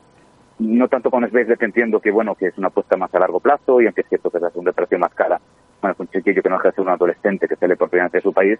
En el caso concreto de Luca de la Torre, creo que Coudet se está equivocando en cómo está administrándolo, ¿no? Y, y ya digo, eh, al final de- de muchas situaciones y, y de crear sus propios internacionales también, porque claro, Bryce fue internacional y Bryce volverá a ser internacional, se mantiene a nivel de la, de la sociedad. Y luego hay casos concretos como el de Aspas, porque es que realmente el Celta desde, desde hace dos o tres años debería tener una presencia constante fija en la selección española que debería ser Aspas, y no sucede, porque también cada selección tiene su propia su propia historia, ¿no? Yo, yo, yo, yo no creo que Aspas vaya a lista del viernes, aunque se hayan caído tantos jugadores de su propia demarcación, honestamente no lo creo. Y he leído, ya- he oído, creo, o por lo menos he, leído la referencia a programas, me que en el larguero de más, que decían, entiendo que gente que está más en el círculo de la selección, relacionado con Rubiales o que tenga información procedente del círculo de Luis Enrique, que no van a llamar a Aspas, ojalá se equivoque. Pero yo creo que Aspas no va a volver, ni aunque tengan lesionados tanta gente como tiene por delante. Y eso sería una anomalía, no se puede reprochar a Celta que no tenga un internacional de selección española porque tiene un jugador de categoría internacional en su plantilla, ¿no? O sea que, bueno, cada caso es concreto, ya digo, y, y- y son, hombre, son variables que, claro, si lo comparamos con la época de Horacio, retrata que el Celta ya no se maneja en esos niveles, ya es un equipo que esté todos los años en Europa, ni es un equipo que tenga ese potencial presupuestario a costa de lo que fuese, pero otras veces son coyunturas y casualidades que tampoco quieren decir nada especialmente. Julio, para cerrar el asunto y la tertulia también, venga. Sí, o sea, eh, está claro que, no son comparables las épocas y sobre todo tampoco es comparable con qué selecciones puedas tener más o menos internacionales. Las, eh, a lo mejor el, el año pasado, sin ir más lejos, había más internacionales, no quiere decir que ahora haya peor plantilla, ¿no? Pero, pero bueno, lo que sí es cierto es que a nivel, a nivel del entrenador, pues que duda cabe que se te vayan siete, ocho jugadores, eh, pues trastoca lo que es la, el trabajo semanal, trastoca lo que es la preparación de partido y, bueno, tenemos también que recordar eh, eh, cómo llegaban, ¿no? Ha habido momentos en donde Araujo, donde Tapia pues ha llegado casi del, aeropuerto, ha ido directamente al campo de fútbol, ¿no? Entonces, yo, hombre, evidentemente, estoy de acuerdo contigo. Tener internacionales es positivo. Eh, A veces no tenerlos eh, también. No quiere decir que, eh, que el equipo, bueno, digamos que el valor del equipo haya, haya decrecido, ¿no? Y, y un poco también lo que todo el mundo pensamos y que comenta Armando, ¿no? Lo de Yago Aspas es una anomalía futbolística, difícilmente de explicar eh, futbolísticamente hablando, ¿no? Sí, sí que me gustaría, aunque sé que va a ser complicado, pues eh, tener esa explicación, ¿no? Tener ese argumento, que me imagino que es una decisión argumentada, pero tendrá eh, es difícil buscar ese argumento que a veces escuchas de que bueno que no se adapta al sistema Bueno, pues, probablemente a lo mejor un jugador de la talla de, de Yago incluso para, para determinados momentos del partido es que eh, puede aportar muchísimas cosas no pero bueno eh, me imagino que ese argumento existirá, existirá pero pero bueno por, por desgracia para Yago y, y, y para nosotros pues desde luego no lo conocemos ahora ni lo conoceremos. Ojalá el viernes entre en la convocatoria, aunque yo estoy de acuerdo con vosotros en que, en que no, si no ha entrado hasta ahora, ahora yo creo que también ya es, eh, y Luis Enrique pues tiene fama de, ser una persona tozuda, eh, por llamarlo de alguna manera, pues eh, yo creo que no, no va a contar con él y, y en este caso pues no va a dar su brazo a torcer. Quedará para el viernes eso de Yago Aspas y la selección española. Puede quedarnos un programa interesante el viernes, pase lo que pase con la lista de Luis Enrique. De momento, lo que os hemos contado en el Celta, van dos ¿eh? hasta la fecha, dos eh, internacionales, eh, Idu con Ghana y Strand Larsen con Noruega. Armando Álvarez, gracias Armando, un abrazo. Un abrazo a los dos. Julio Álvarez Huilla, gracias Julio, un abrazo grande. Un abrazo grande a los dos.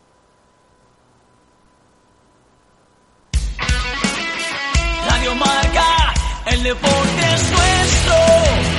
Radio Marca. Si pensamos en automóviles, hay fechas que marcan un antes y un después. 1909 nace Audi. 1916 nace BMW. 1926 nace Mercedes-Benz. 1982 nace Autorosas. Llegamos con la intención de ofrecerte la mejor experiencia automovilística con una amplia selección de marcas premium para que vivas y sientas la conducción. Autorosas. Ahora más que nunca seguimos apoyando el deporte vigués. Autos Rosas. Disfruta conduciendo. Música noir. Pazos, mosteiros, castelos, espazos cheos de masia e historia. E a nosa mellor música clásica soando neles. A Deputación de Pontevedra convida vos este verán a gozar da música clásica nos espazos patrimoniais dos concellos da provincia. 13 concertos en armonía co entorno. Toda info en depo.gal. Confiamos na cultura. Música no ar. Deputación de Pontevedra, a deputación que queres. En Radio Marca Vigo os escuchamos. Vosotros hacéis la radio con nosotros. Participa llamando al 986 43 68 38 o 986 43 66 93. Radio Marca, el deporte es nuestro. Radio Marca.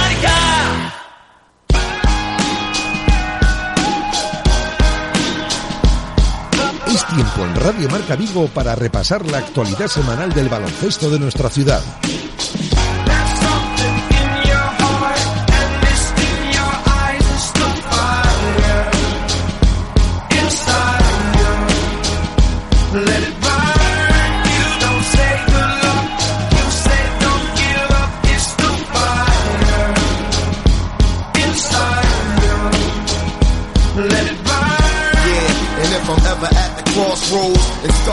Toca hablar de baloncesto como todos los martes en directo Marca Vigo. Ya estamos inmersos en esta sección dedicada a la pelota naranja, a los nuestros, eh, a nuestros equipos aquí en Vigo. Si hablamos de este deporte y los dos más significativos, sabéis ya quiénes son.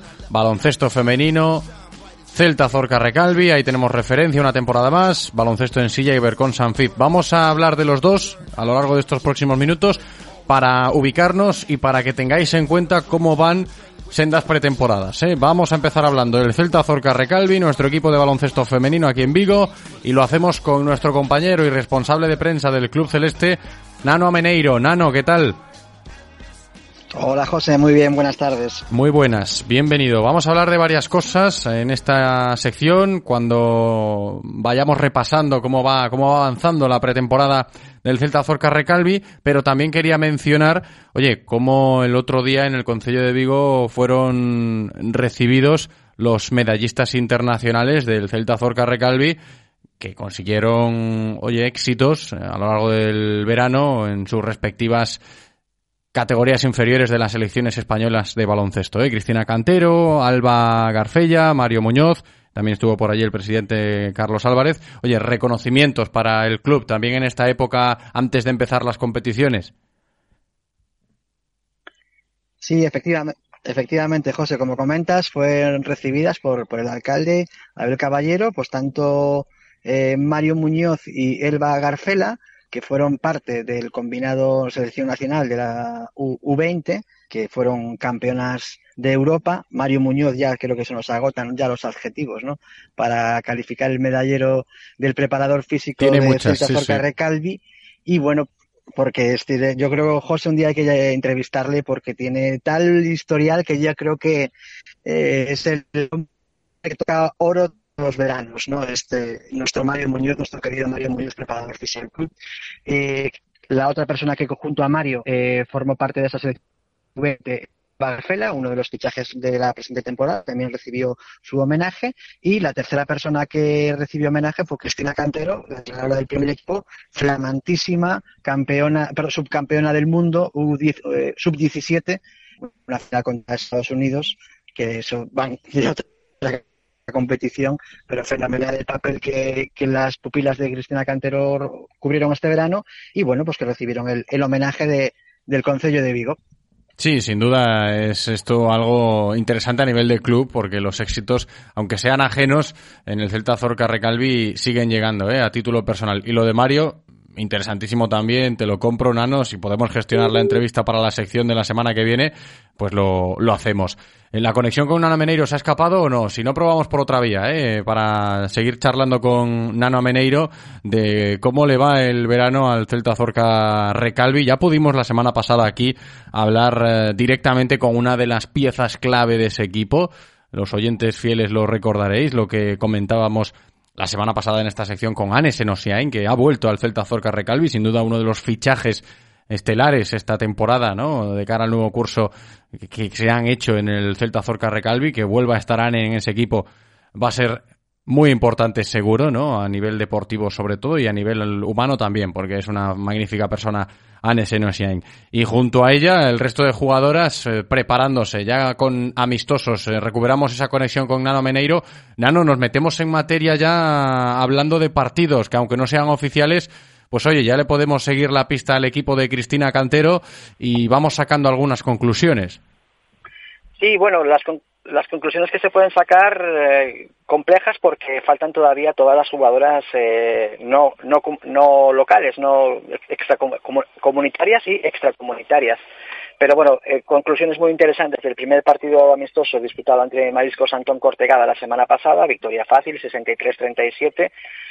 Y este fin de semana, pues eso, vienen dos partidos muy, muy interesantes porque mm, son rivales de entidad, eh, tanto Recoletas Zamora como Baxi Ferrol eh, son favoritos en Liga Femenina Challenge para conseguir el ascenso. Y bueno, pues eh, como te comentaba hace un par de semanas, con el objetivo también de ir difundiendo el deporte por aquellas localidades que no disfrutan de deporte de élite de competición con asiduidad, pues el viernes el partido ante Recoletas Zamora se disputará en, en Berín, en Ourense, y el domingo por la tarde el partido ante Baxi Ferrol pues será también ya en, en Riancho. Entonces, bueno, partidos muy interesantes por la entidad de los rivales, rivales directos, pero entendiendo también que, bueno, pues con ese matiz de las jugadoras extranjeras que se van a ir, co- ir incorporando a lo largo de esta semana, está prevista la llegada ya de, un par de ellas, eh, pues eh, que, el equipo vaya afinando esa puesta a punto en esta pretemporada. Se presenta un fin de semana intenso para las jugadoras del Celta Zorca Recalvi, por lo que nos cuenta Nano Meneiro, dos partidos, uno el viernes, otro el domingo. Y, se ha pensado bien esa estrategia, ¿no? No sé si es marketing, si es eh, potenciar la marca en territorio gallego. Ya nos lo comentaste hace un par de semanas, ¿no? Que iba a ser así el verano, hablando de la pretemporada del Celta Zorca Recalvi. Cómo se trata de acercar el baloncesto del conjunto celeste al territorio gallego, ¿no? Lejos de Vigo. Sí, además, bueno, en este caso van a quedar también equidistantes las distancias, ¿no? Para los dos contendientes, pues fíjate, entre Vigo y Zamora, pues qué punto intermedio, pues Berín. Y la verdad es que con muchas ganas también de, ir a estas a estas localidades eh, para que disfruten de- del baloncesto de de élite, porque recordemos que aunque sea la segunda categoría nacional, esto es baloncesto de élite. Y bueno, pues eh, hemos podido disfrutar de un partido en, en Navia la semana pasada y ya, bueno, pues ya calentando motores para el comienzo de la competición que es el 2 de octubre, aunque el primer partido en casa no será hasta el 8 de octubre en la segunda jornada. ¿En pretemporada jugaremos alguno más aquí en Vigo o no, Nano? No, no está previsto. Está previsto que después de estos dos torneos, de estos dos partidos amistosos, como te comentaba, se dispute la Copa Galicia, que este año ha sido, eh, se organiza en Ferrol, el, el fin de semana del 23 y el 25. Posteriormente el Celta también jugará un partido amistoso entre Maristas Coruña, la semana del el 27 de febrero en concreto. Y bueno, pues eh, no, va- no hay más previstos. Fíjate, estamos hablando ya de cinco partidos, todos eh, fuera de Vigo, pero todos en, Galicia y bueno, pues eh, para que el, aficionado que quiera desplazarse, pues bueno, pues tiene Riancho, tiene Berín o puede también, evidentemente, ir a, la fase final de la Copa Galicia, que aún está por realizarse el sorteo para eh, definir los emparejamientos de los dos equipos de Liga Challenge que se van a enfrentar uno al de Liga Femenina Andesa Durán Maquinaria Ensino y otro al de Liga Femenina 2 que salga de una fase previa. Muchos amistosos, eh, casi todos lejos de Vigo, este verano en el Celta Zorca Recalvi. El primero sí lo jugaron en Vigo, ese contra Cortegada que comentaba antes Nano, pero luego ahí está la estrategia trazada ¿no? del Club Celeste. para que bueno la marca del Celta Zorca Recalvi se conozca más eh, a lo largo de todo el territorio gallego con vistas a una nueva temporada ilusionante en Liga Challenge. Nano, yo lo citaba antes, la semana pasada, y quería comentarlo hoy contigo en la sección, hablábamos aquí de tú a tú con Anne Senosiain, uno de los grandes fichajes que se han concretado este verano en la plantilla que va a dirigir una temporada más Cristina Cantero, y creo que es una de tus ojitos derecho, ¿no? De esa, de esa plantilla, Anne Senosiain, que eh, su regreso ha sido celebrado por todos. Pues sí, porque bueno, es una grandísima jugadora y además eh, lo que le hemos visto en el primer partido eh, es que ha llegado muy bien de forma. Eh, está con muchas ganas esta temporada de hacerlo francamente bien. Ha estado preparándose físicamente durante todo el verano y ha llegado en un momento digamos que bastante adelantada uh, en lo que es el nivel de forma uh, de, de, respecto a, a, sus compañeras. ¿no? Eh, está con mucha ilusión Anne y eso nos encanta porque en el fondo eh, cuando una jugadora viene con ese nivel de convencimiento de nuevo a jugar aquí a nuestra casa, pues eh, yo creo que dicen que las segundas partes nunca fueron buenos en las películas, pero en este caso yo estoy convencido de que va a ser un éxito la, la, participación de Anne a lo largo de esta temporada y bueno, pues en ella confiamos, en ella que sea nuestro timón de mando, ¿no? En, un, en una dirección que va a estar repartida también, pues que Regina Aguilar, grandísima jugadora, va a ocupar minutos también y bueno, pues la verdad es que el puesto de base va a estar muy bien cubierto a lo largo de la presente temporada en, Liga Challenge. De momento tiene buena pinta, ¿eh? De momento tiene buena pinta el Celta Zorca Recalvi, aunque como decía Nano, es precipitado ahora mismo ponerse a sacar conclusiones porque faltan jugadoras. Estamos en los primeros compases de la pretemporada y a medida que vayan avanzando los partidos, pues ya podremos ir aquí en este espacio concretando más, ¿no? De lo que esperamos de este Celta Zorca Recalvi una nueva temporada en, Liga Challenge. Y antes de despedirnos, Nano, quería mencionar también lo de la campaña de simpatizantes. Me llama la atención el eslogan, el lema, ¿no? Con ese hashtag, la familia de siempre, ¿no? Para tratar de seguir aumentando eh, la masa social de nuestro equipo de baloncesto femenino aquí en Vigo, nuestro equipo mm, referente por eh, la categoría en la que juega. A ver qué tal este año, ¿no? Si hablamos de la masa social. Pues sí, porque hombre, hay muchas ganas de recuperar tal vez esa nivel de afición que se tuvo eh, antes de la pandemia en concreto, yo te estoy hablando ya de los años de Liga Femenina 2, ya no te estoy hablando de los años eh, históricos, eh, del, de qué equipo que ganaba la Liga y demás, pero sí que es cierto que en los años previos a la pandemia en Liga Femenina 2 hubo grandísimas entradas en el pabellón de, municipal de Navia y bueno, pues el objetivo es volver a, a enganchar, el volver, a enganchar al público después de, de esta vuelta a la normalidad, eh, que de ir a los pabellones sin mascarillas y bueno, pues tratar de disfrutar del baloncesto lo mejor posible y bueno, pues esperemos que, que el público de Vigo y alrededores responda a, a la campaña de, abonados que se ha puesto. Es muy sencillito, todo por internet se puede realizar las gestiones y perfecto, pues nada, pues eh, esperemos que, que, sea un éxito esta, esta nueva campaña en lo que es la vigésimo sexta temporada del club ya en competición. Venga, pues que vaya todo bien en lo que a materia social se refiere, si hablamos del Celta Zorca Recalvi, y aquí lo seguiremos, ¿eh? semana tras semana, como siempre. Nano Ameneiro, gracias, un abrazo. Nano, hasta la próxima. Otro para ti, José, un abrazo. I waited for this a lifetime. And I'm an icon when I let my light shine. Shine bright as an example of a champion. Taking the advantage, never copping out or canceling. Burn like a chariot, learn how to carry it. Maverick, always above and beyond average. Fuel to the flame that I train with and travel with. Something in my eyes say I'm so close to having the prize. I realize y de nuestro equipo de baloncesto femenino que está empezando la pretemporada a nuestro equipo de baloncesto en silla de ruedas que también está en ello, ¿eh? que es lo que toca si hablamos de este deporte. Estamos empezando las pretemporadas y ahora nos vamos a poner al día con el Iberconsa Anfib. Enseguida voy a saludar a su entrenador, a César Iglesias. Ahí tendremos a César una temporada más, experiencia en ese banquillo, lo que necesita, creo yo, el equipo, ¿eh? para seguir eh, dando guerra en la máxima categoría de baloncesto en silla en nuestro país. Ahí estará una vez más el Iberconsa Anfib en División de Honor y con lo que nos comentaba Chechubeiro, el presidente del club, la semana pasada en esta sección, pues nos podemos hacer una idea de que la pretemporada fácil, fácil no está siendo y no va a ser para ese equipo de César Iglesias. César, ¿qué tal? ¿Cómo estás? Hola, buenas tardes. Muy buenas, bienvenido. Y quería empezar charlando contigo sobre eso que nos comentaba Chechu la semana pasada, dejar el pabellón de Bouzas, dejar vuestra casa por los motivos de la reforma y demás, ubicarnos en el Berbés, algo más incómodo, a la espera de saber cuándo se podrá volver a Bouzas. Para un entrenador esto fácil no es. Bueno, eh, fundamentalmente es eh, por- para nuestros jugadores, ¿no? Por los problemas logísticos a la hora de aparcar, a la hora de acceder. Pues no es lo mismo el pabellón de Bouzas que, el pabellón de Derbez, que es un pabellón excelente, pero, pero los accesos y los aparcamientos, pues eh, para discapacitados no están muy al día, ¿no? Pero bueno, es eh, lo que toca. eh, nosotros eh, quitando ese inconveniente y a ver cómo se soluciona el tema de los partidos de casa que, puedan descargar los equipos que vienen, todo el material, etcétera.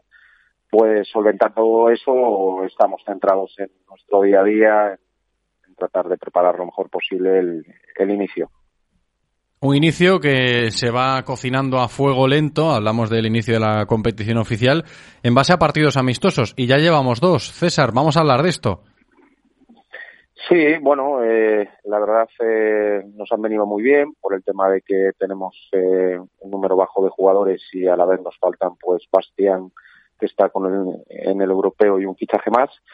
Y, y la verdad eh, para trabajar eh, situaciones de 5 para 5 reales estos partidos nos, nos vienen muy bien eh, para conocernos, que los jugadores digamos nuevos entiendan un poco la, la, la estructura del equipo, la manera de jugar, la filosofía y, y hemos sacado bastantes conclusiones, sobre todo para trabajar esta semana y, y reforzar y mejorar.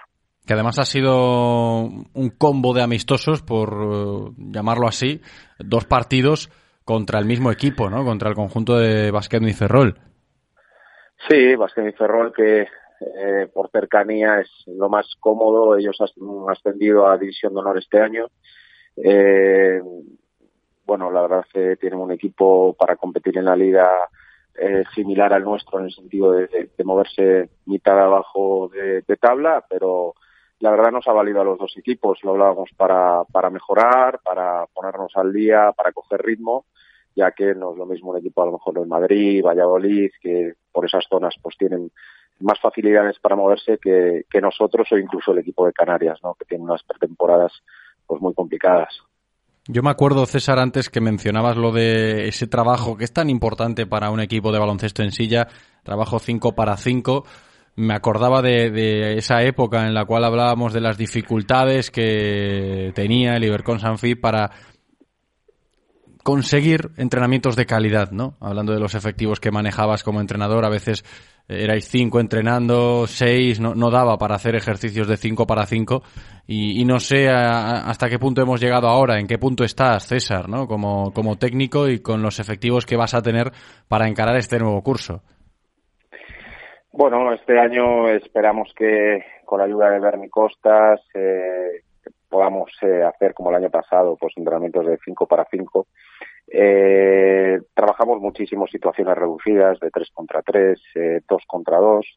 ¿Qué pasa? Que, que tú metodológicamente trabajas una parte del juego, ¿no? La, y luego otra parte del juego. Falta un poco, pues, eh, es como hacer un puzzle, ¿no? Haces una parte del puzzle, haces otra parte del puzzle y en el partido pues tienes que unir todas las, las piezas. Entonces, viene bien en el sentido de que hay muchas cosas a nivel reducido que están muy machacadas, pero bueno, a nivel conceptual de espacios, de, de cómo se reducen cuando hay cinco jugadores y sobre todo las tomas de decisión de los jugadores, ya que con, con tres jugadores el campo es enorme y tienes mucho tiempo para decidir, pero con, con cinco jugadores tienes mucho menos tiempo. Con lo cual esto nos viene fenomenal estos partidos porque, bueno, ves las dudas, ¿no? Muchas veces que, que son decisiones que otras veces de entrenamiento pues tienes eh, tres segundos y en el partido tienes uno. Y eso es fundamental hoy en día en baloncesto. Sin duda, ¿eh? Y la última cuestión, para que quede ya ahí en la agenda. Todavía no, no termina la actividad, quedan amistosos por delante, pensando en el fin de semana, nuevo partido de preparación contra Valladolid. Sí, otro equipo que es habitual en nuestras pretemporadas, porque es otro desplazamiento, digamos, cercano, ¿no? Esas cuatro horas, a veces vamos nosotros, a veces lo devuelven ellos. Este año nos lo devuelven y, y bueno, eh, con la venida de Fabián Romo, ¿no? Que ha fichado por ellos y, y lo veremos el, el sábado. Y nada, eh, nos vale para los dos equipos, es el memorial. Eh, aunque no tenemos todos los jugadores, pues queremos, como siempre, competirlo y, y llevárnoslo. Y nos vendrá muy bien para seguir mejorando. Pendientes estaremos. César Iglesias, entrenador del Ibercon Sanfib. Gracias, como siempre, César. Un abrazo. Gracias, un abrazo. Radio Marca se emociona. Radio Marca. Renault. A veces hay que tener paciencia cuando quieres que te entreguen un vehículo nuevo. Con Fast Track Renault, la espera ha terminado. Descubre Renault Arcana Fast Track, aún más equipados y disponibles en 30 días. Ponte al volante de tu Renault en 30 días. Te esperamos en Talleres Rodosa, tu concesionario Renault y Dacia en Vigo, Nigrán, Cangas, Ponteareas y Ourense. Todas las semanas, de la mano de la Diputación de Pontevedra, os acercaremos la actualidad del deporte femenino de nuestra provincia. Eh, se está trabajando bien, eh, sabemos que pues eso, que ahora físicamente nos está metiendo más caña, igual estamos más cargadas, no tenemos las mismas sensaciones, pero Ya no solo las jugadoras, que por supuesto son las que trabajan día a día, o el staff que estamos con ellas, sino que el club está haciendo muy bien las cosas y eh, al lado de, de la realidad de vivir unos juegos y de que digan Paralympic Champion y después vengan nuestros nombres. O sea, la verdad es que es, es increíble. La Diputación de Pontevedra y Radio Marca Vigo con el deporte femenino. Disfruta de todos los contenidos de Radio Marca Vigo a través de nuestra app Radio Marca Vigo para iOS y Android, en nuestra página web www.radiomarcavigo.com y ahora también desde nuestro podcast en Spotify. Escucha donde y cuando quieras Radio Marca Vigo, la radio del deporte vigués 98.3 FM.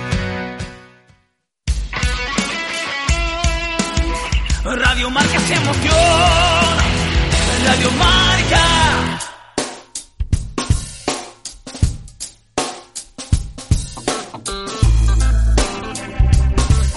Directo Marca Vigo.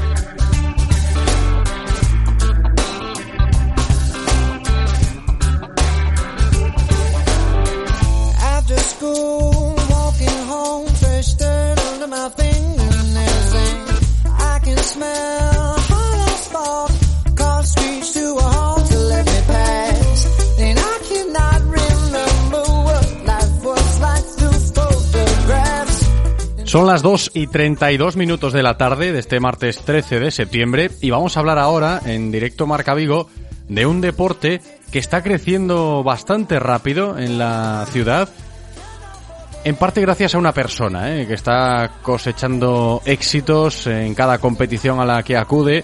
Después de haber llegado a Vigo, él es de Venezuela, pero se ha afincado en Vigo ya desde hace tiempo para ayudar a la gente del Club de Patinaje Freestyle Vigo, y me refiero a este deporte, el patinaje y en concreto a las competiciones de patinaje de velocidad, que es la especialidad de Chevy Guzmán, nuestro próximo protagonista, ese patinador venezolano, como digo, afincado en Vigo, que viene de triunfar en el Campeonato de Europa de esta disciplina que se organizó en Italia, batiendo récords y consiguiendo triunfos en todas las pruebas en las que ha participado. ¿eh? Cuatro pruebas celebradas en el europeo, cuatro victorias para Chevy Guzmán.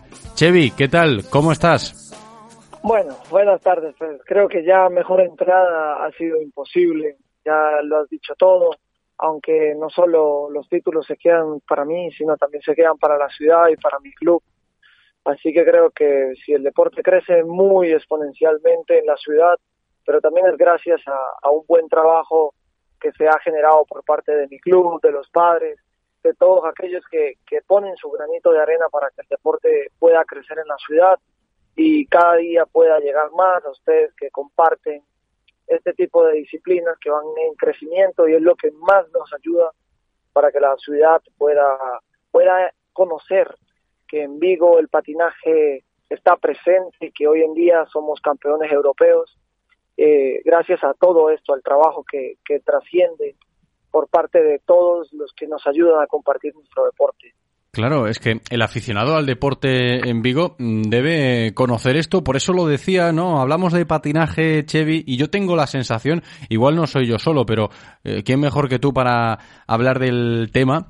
Tengo la sensación de que cuando nos referimos al patinaje, de aquí a unos años, si echamos la vista atrás, la evolución ha sido tremenda, ¿no? Y yo, yo ponía el punto de inflexión eh, en tu llegada al club de patinaje Freestyle Vigo, porque, y hay que contextualizarlo, Chevy Guzmán se dedica a esto profesionalmente ya desde hace mucho tiempo, y para el club vigués, pues fue una magnífica noticia que un patinador de la talla internacional de Chevy llegase aquí a Vigo y se pusiese a trabajar en el día a día dentro del club y pensando en ese progreso, ¿no? Que creo, y vuelvo a decirlo, a día de hoy es una realidad, Chevy, ¿no? Claro, yo, yo siempre he pensado de que eh, hay que ponerle mucho ánimo al trabajo, pero yo también considero ya como modestia aparte que tener un campeón del mundo en, en tu club ya, ya es un plus, no solo por ser simplemente el campeón del mundo, sino que yo pienso que si cuando yo estaba pequeño un patinador profesional me hubiera dado eh, unos consejos y no hubiera tenido que aprenderlos yo a punta de, de fracasos, porque yo pienso que el fracaso se debe de enfrentar con mucho, con mucha honestidad, con mucho cariño, porque es la realidad, pero lo más importante de un fracaso es que él es deporte. En el deporte lo más común es fracasar. Entonces yo creo que eh, tener una persona como yo en el club te ayuda por porque puedes tener los conocimientos, que es lo que se ha intentado en el club desde que yo llegué, de que los chicos ya no solo se queden en competiciones autonómicas, sino que bueno, el campeonato de España ya se selecciona del autonómico y no todos tienen la oportunidad. Pero ya no solo soy yo el, el, el, el Sebastián Guzmán del Club Igués, sino ahora es el Club Igués, porque hace parte de todos los chicos que me acompañan a los torneos internacionales, que este año estuvimos en dos Copas de Europa y la verdad es que los niños cada día, o sea, eh, yo puedo darles las herramientas, pero los chicos son los que las toman y construyen, construyen este futuro que hablamos que están desde hace tiempo y que cada día van y van y van y van y es lo que al final del día termina resultando con esto, por lo que hoy soy yo, pero yo espero que en un futuro sean estos niños que están o los que aún no han llegado al club y tengan esta oportunidad de llevar la bandera Vigués a lo más alto de toda España y por qué no del mundo. Hombre, sería tremendo, ¿no? ¿Tú ves el potencial ahí en el freestyle Vigo? ¿Crees que a nivel de cantera tenemos buena progresión? Porque a nivel de... Uh, yo creo, Sí, sí. yo- De- decías, tan Chevy. poco tiempo, no tanto que jamás dejan de aprender estos niños, es increíble. Pues nos tenemos que quedar con eso porque evidentemente los triunfos de Chevy son el presente, pero el trabajo que están haciendo ahí puede ser el futuro. correctamente. Bueno, Claro. hablando un poco de la carrera para que los que nos escuchan puedan entender un poco más, nuestro deporte parte de dos de dos modalidades que son el fondo y la velocidad. Eh, yo me desempeño en la de velocidad. En los campeonatos eh, de España logré un récord del mundo, el cual no homologaron porque la pista tenía en tres partes de, su totalidad cubiertos por paredes. Y bueno, me, molestó un poco porque todo el planeta entero, claro, está pendiente de, de deportistas como yo. Y empezaron a rumorar que, que era porque en España estaba una pista, una de las pistas más rápidas del mundo, que era normal, pero nada, yo pienso que ahorita en el campeonato de Europa quedó corroborado y no quedó duda alguna de récord del mundo posee a un español, porque bueno, soy nacido en Venezuela, pero yo me identifico como español y el récord del mundo queda para España y para mí es un orgullo total poder haber ido al Campeonato de Europa, poderle haber dado eh, la primera medalla de oro al país y bueno, haber sumado cuatro títulos a mi a mi a manera personal y cuatro medallas de oro para España que nos posicionaron en el tercer mejor país de Europa en el campeonato y para mí es un honor poder estar acompañado de estos chicos porque me recibieron como una familia, como me ha recibido mi club de Vigo y bueno, como lo digo en mis publicaciones, esto es un logro no solo mío, sino para todos, todos los que me acompañan. Claro, háblame de esos logros, Chevy, porque yo te los citaba antes de saludarte. eh, participaste en las pruebas del europeo Sí. en, en Italia y en todas medalla de oro. No sé qué expectativas Bueno, en el- tenías tú. En el, en el, en el, el- el evento fueron en dos partes, ¿vale? Que fue uno circuito y uno que es la pista como tal. En la pista obtuve, disputé tres, tres competiciones, de las cuales solo tuve dos medallas de oro. En una de ellas eh, hubo como un error a manera personal porque malinterpreté una salida de un juez y me quedé que me quedé parado en la línea. Eh, oye, que lo que te digo, nunca se para de aprender en estos en este deporte, todos los días todas las carreras son diferentes y bueno, un error personal me llevó a estar fuera de la final, eh, caí en semifinales pero al siguiente día me levanté con todo y logré la prueba, bueno, lo que consideramos los patinadores, la prueba más complicada de todas, porque es donde vienen los deportistas de larga distancia, que tenemos en Europa el mejor fondista del mundo y de la historia, porque el chico es campeón olímpico de hielo, o sea, me enfrenté a un campeón olímpico de hielo eh, y también eh, lo derroté y entonces creo que eh, lo que te digo, una derrota siempre te sirve para un nuevo comienzo eh, y luego descansamos un día y pasamos a la prueba de 100 metros sprint, que es donde me estoy especializando para los próximos campeonatos del mundo, cual en la primera en la primera fase estuve a una décima del récord del mundo, pero al final como eh, habían eh, habilitado un circuito que había sido una pista de aterrizajes de, un aeropuerto, entonces no me lo iban a homologar en principio, entonces decidí por no poner mi, mi condición física eh, a prueba, porque el problema es que cuando tú haces un récord del mundo tienes que darlo todo, y ahí es donde vienen las lesiones, los malos pasos y todo esto.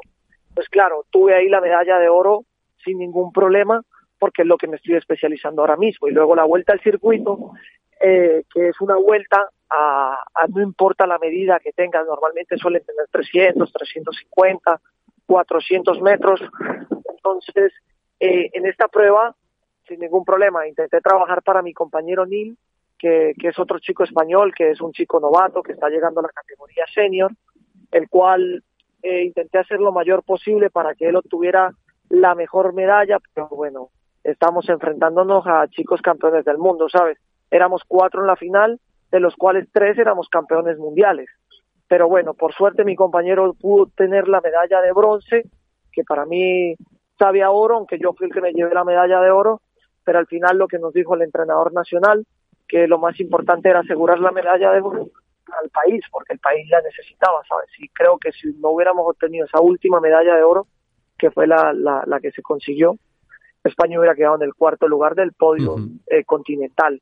Entonces creo que mi medalla, la número cuatro, fue muy clave para que el país pudiera estar donde queramos. Entonces, para mí es un orgullo total poder narrar todo esto, porque es, es el esfuerzo, es ya no soy el loquito que entrena en Ricardo Mella por la calle como, como intentando currarse la vida, sino que ya soy el campeón europeo que entrena en Ricardo Mella.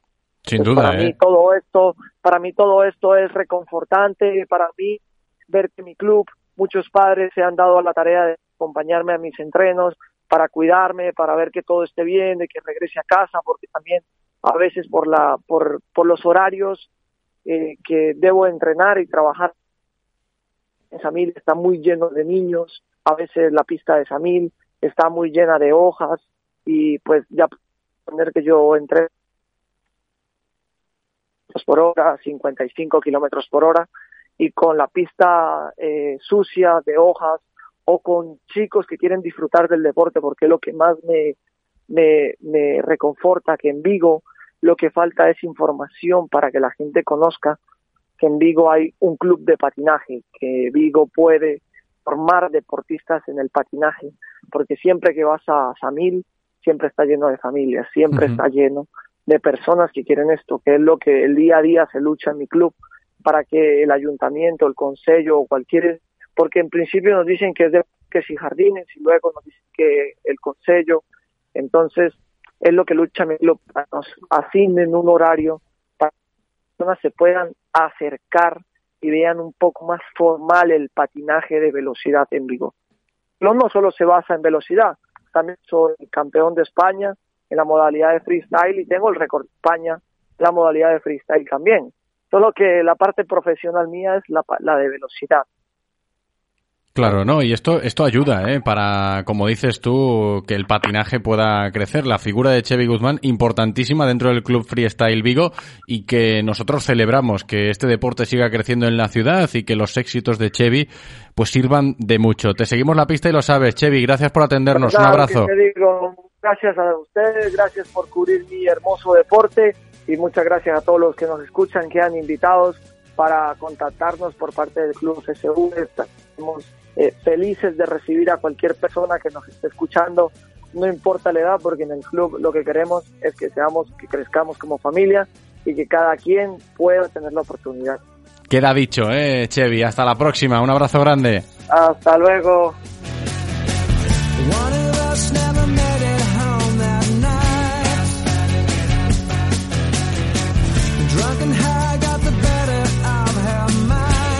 Y no es en patinaje, pero sí en lo suyo tiene una trayectoria también excepcional. ¿eh? Hablamos ahora de fútbol femenino, fútbol playa en concreto, porque vamos a recibir a Carol González, a la futbolista viguesa, que viene de triunfar en el europeo de fútbol playa celebrado en Italia, la selección española campeona de Europa. ¿eh? Ahí eh, estaba Carol González junto a Sara Tui, también de las nuestras, comarca viguesa representada por todo el mundo.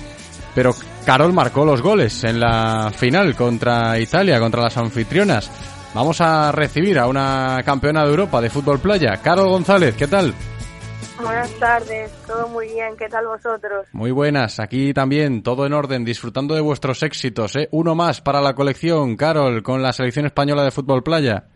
Bueno, uno más, no, tres objetivos conseguimos al final, clasificarnos para los Juegos Mundiales de Arena de Bali 2023, para los Juegos Europeos de Polonia de 2023 y el europeo este domingo, o sea, dos semanas de trabajo máximo. Se te da de lujo el fútbol playa, también te digo, ¿eh? no, lo intentamos, lo intentamos.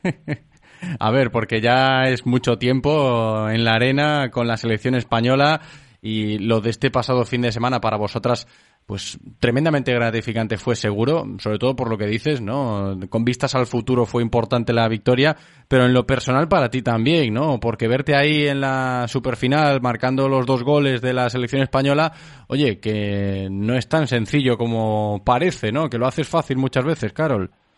Pues en lo personal venía de una lesión, me partí un dedo a finales de julio, no sabían si me tenían que operar o no, me perdí la copa, la supercopa de fútbol playa con el equipo, luego me perdí el mundialito en Canarias con la selección y estaba ahí un poco al al límite. Imagínate lo gratificante que fue llegar y poder jugar todos los eventos y que lo hayamos conseguido.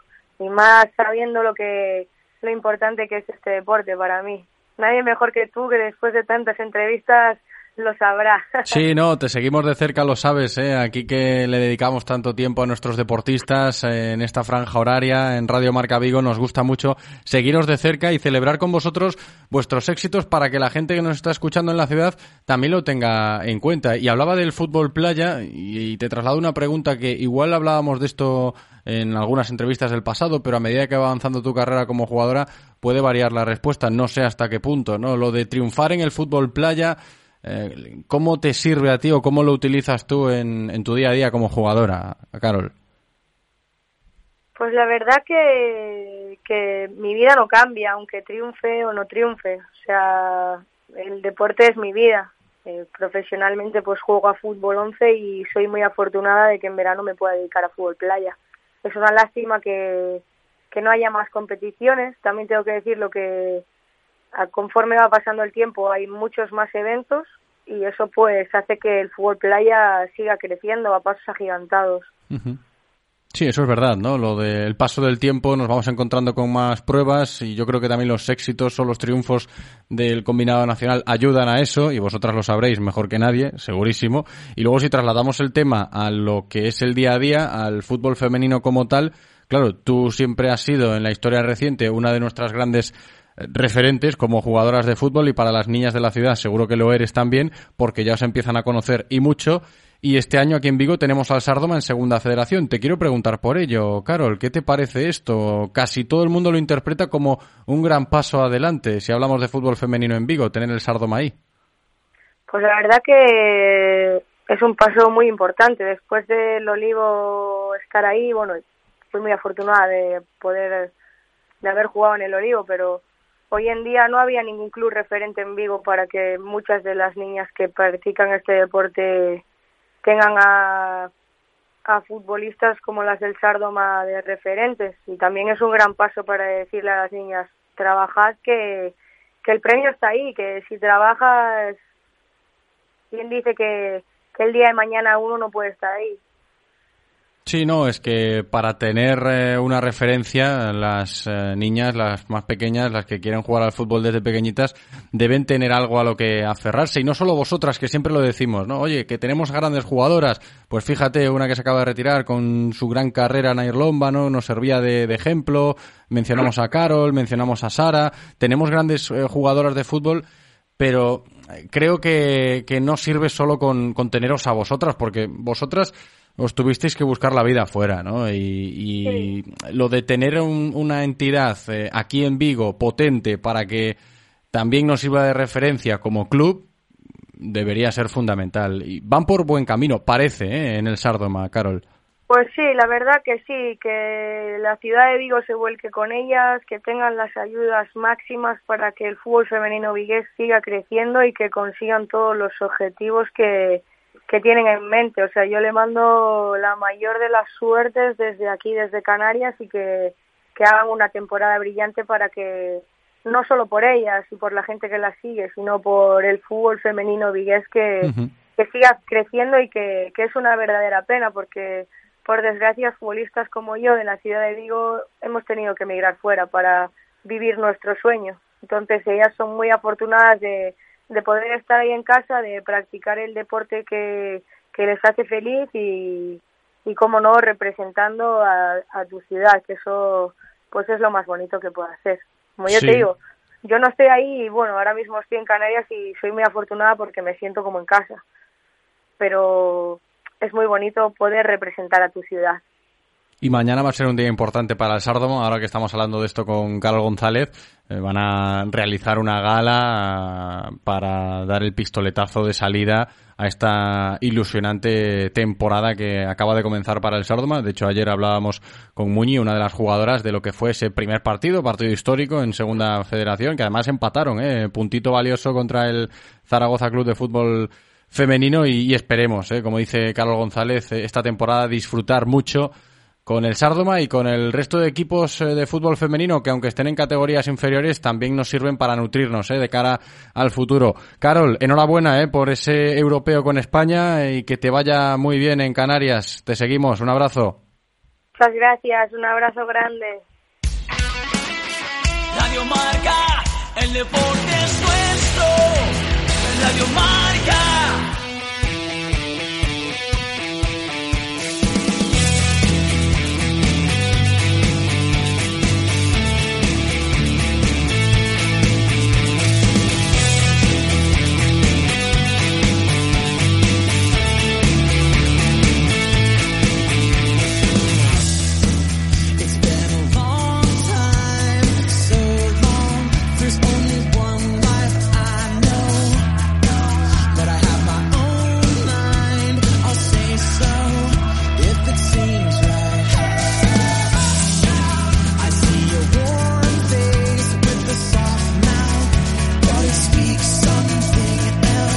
Toca encarar ya la recta final del programa de hoy. Nos estamos acercando a las 3 en punto de la tarde, pero antes de que el reloj marque las 3, tenemos que hablar de rugby. Vamos con el Oval Vigués porque hay que comentar una noticia importante para nuestro equipo, para el Caleido Universidad de Vigo Rugby, con vistas a la nueva temporada, entre otras cosas que también podremos comentar con Adrián Lago, uno de los integrantes de la directiva del club, que ya está con nosotros. Adri, ¿qué tal? Buenas tardes. ¿Qué Muy buenas, bienvenido, gracias por atendernos y quería empezar abordando ese asunto que quizás es lo más noticioso a día de hoy en el Caleido Universidad de Vigo Rugby, el acuerdo firmado, acuerdo de afiliación con el Mareantes Rugby Club de Pontevedra. Sí, bueno, es un acuerdo eh, que hemos, bueno, no- ya fue filial nuestro. Lo que ocurre es que este año, esta temporada, va a haber dos divisiones a, a nivel gallego. Eh, Como estas últimas temporadas hubo una única liga y al haber dos divisiones, pues pensamos un poco a medio plazo, pues de mejorar el, el equipo, nuestro equipo que va a jugar en primera división y ellos que jugarían en segunda y un poco pensando a medio plazo, pues la idea de tener, empezar a tener un segundo equipo que a lo mejor ahora, como tuvimos antes de la pandemia, eh, nos ahora nos es muy costoso de, digamos, de volver a, a tenerlo y bueno, pues una solución fue pues eh, llegar a ese acuerdo con, con Mariantes Ujú. de Es Pontevedra. que- sí, es que para la gente, para la gente Adri que sigue el rugby aquí en Vigo y que, bueno, igual se está pensando animarse a, a practicar eh, el deporte en esta nueva temporada, que se contemplen este tipo de alternativas para seguir creciendo a nivel de efectivos y de capacidad para albergar a más jugadores dentro del club. Creo que es algo importante y por ahí seguro que fueron los tiros, ¿no? A la hora de llegar a, esa conclusión y tomar la decisión del acuerdo, Adri.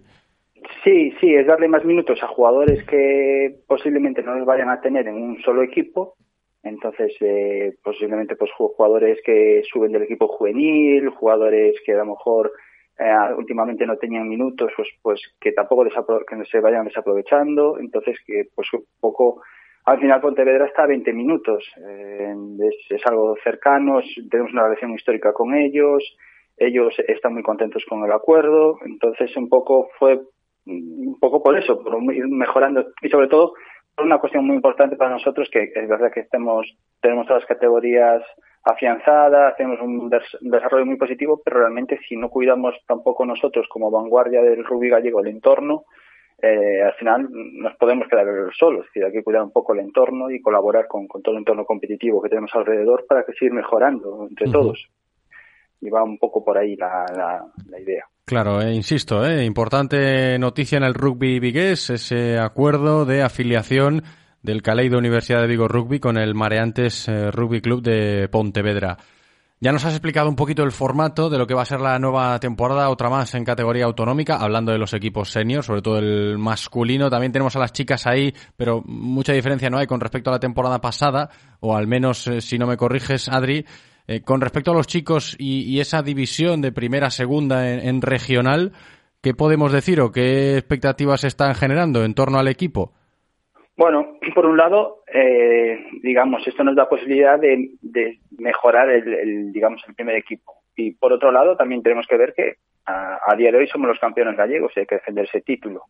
No sabemos si podemos llevarlo a término como la temporada pasada o no, pero por lo menos ya de partida todo el mundo nos quiere debatir y que nos va a disputar el título. Y si somos, eh, si lo volvemos a hacer, pues volveríamos a un poco a lo que hicimos el año pasado, jugar otra fase de, de ascenso a, a, la categoría nacional. Y al final pues eh, el staff técnico Chema pues lo que queremos es que los jugadores que son cada vez estamos rejuveneciendo el equipo pues jueguen el mejor partido que podamos ofrecerle. Entonces bueno va, sea competitivo o no competitivo.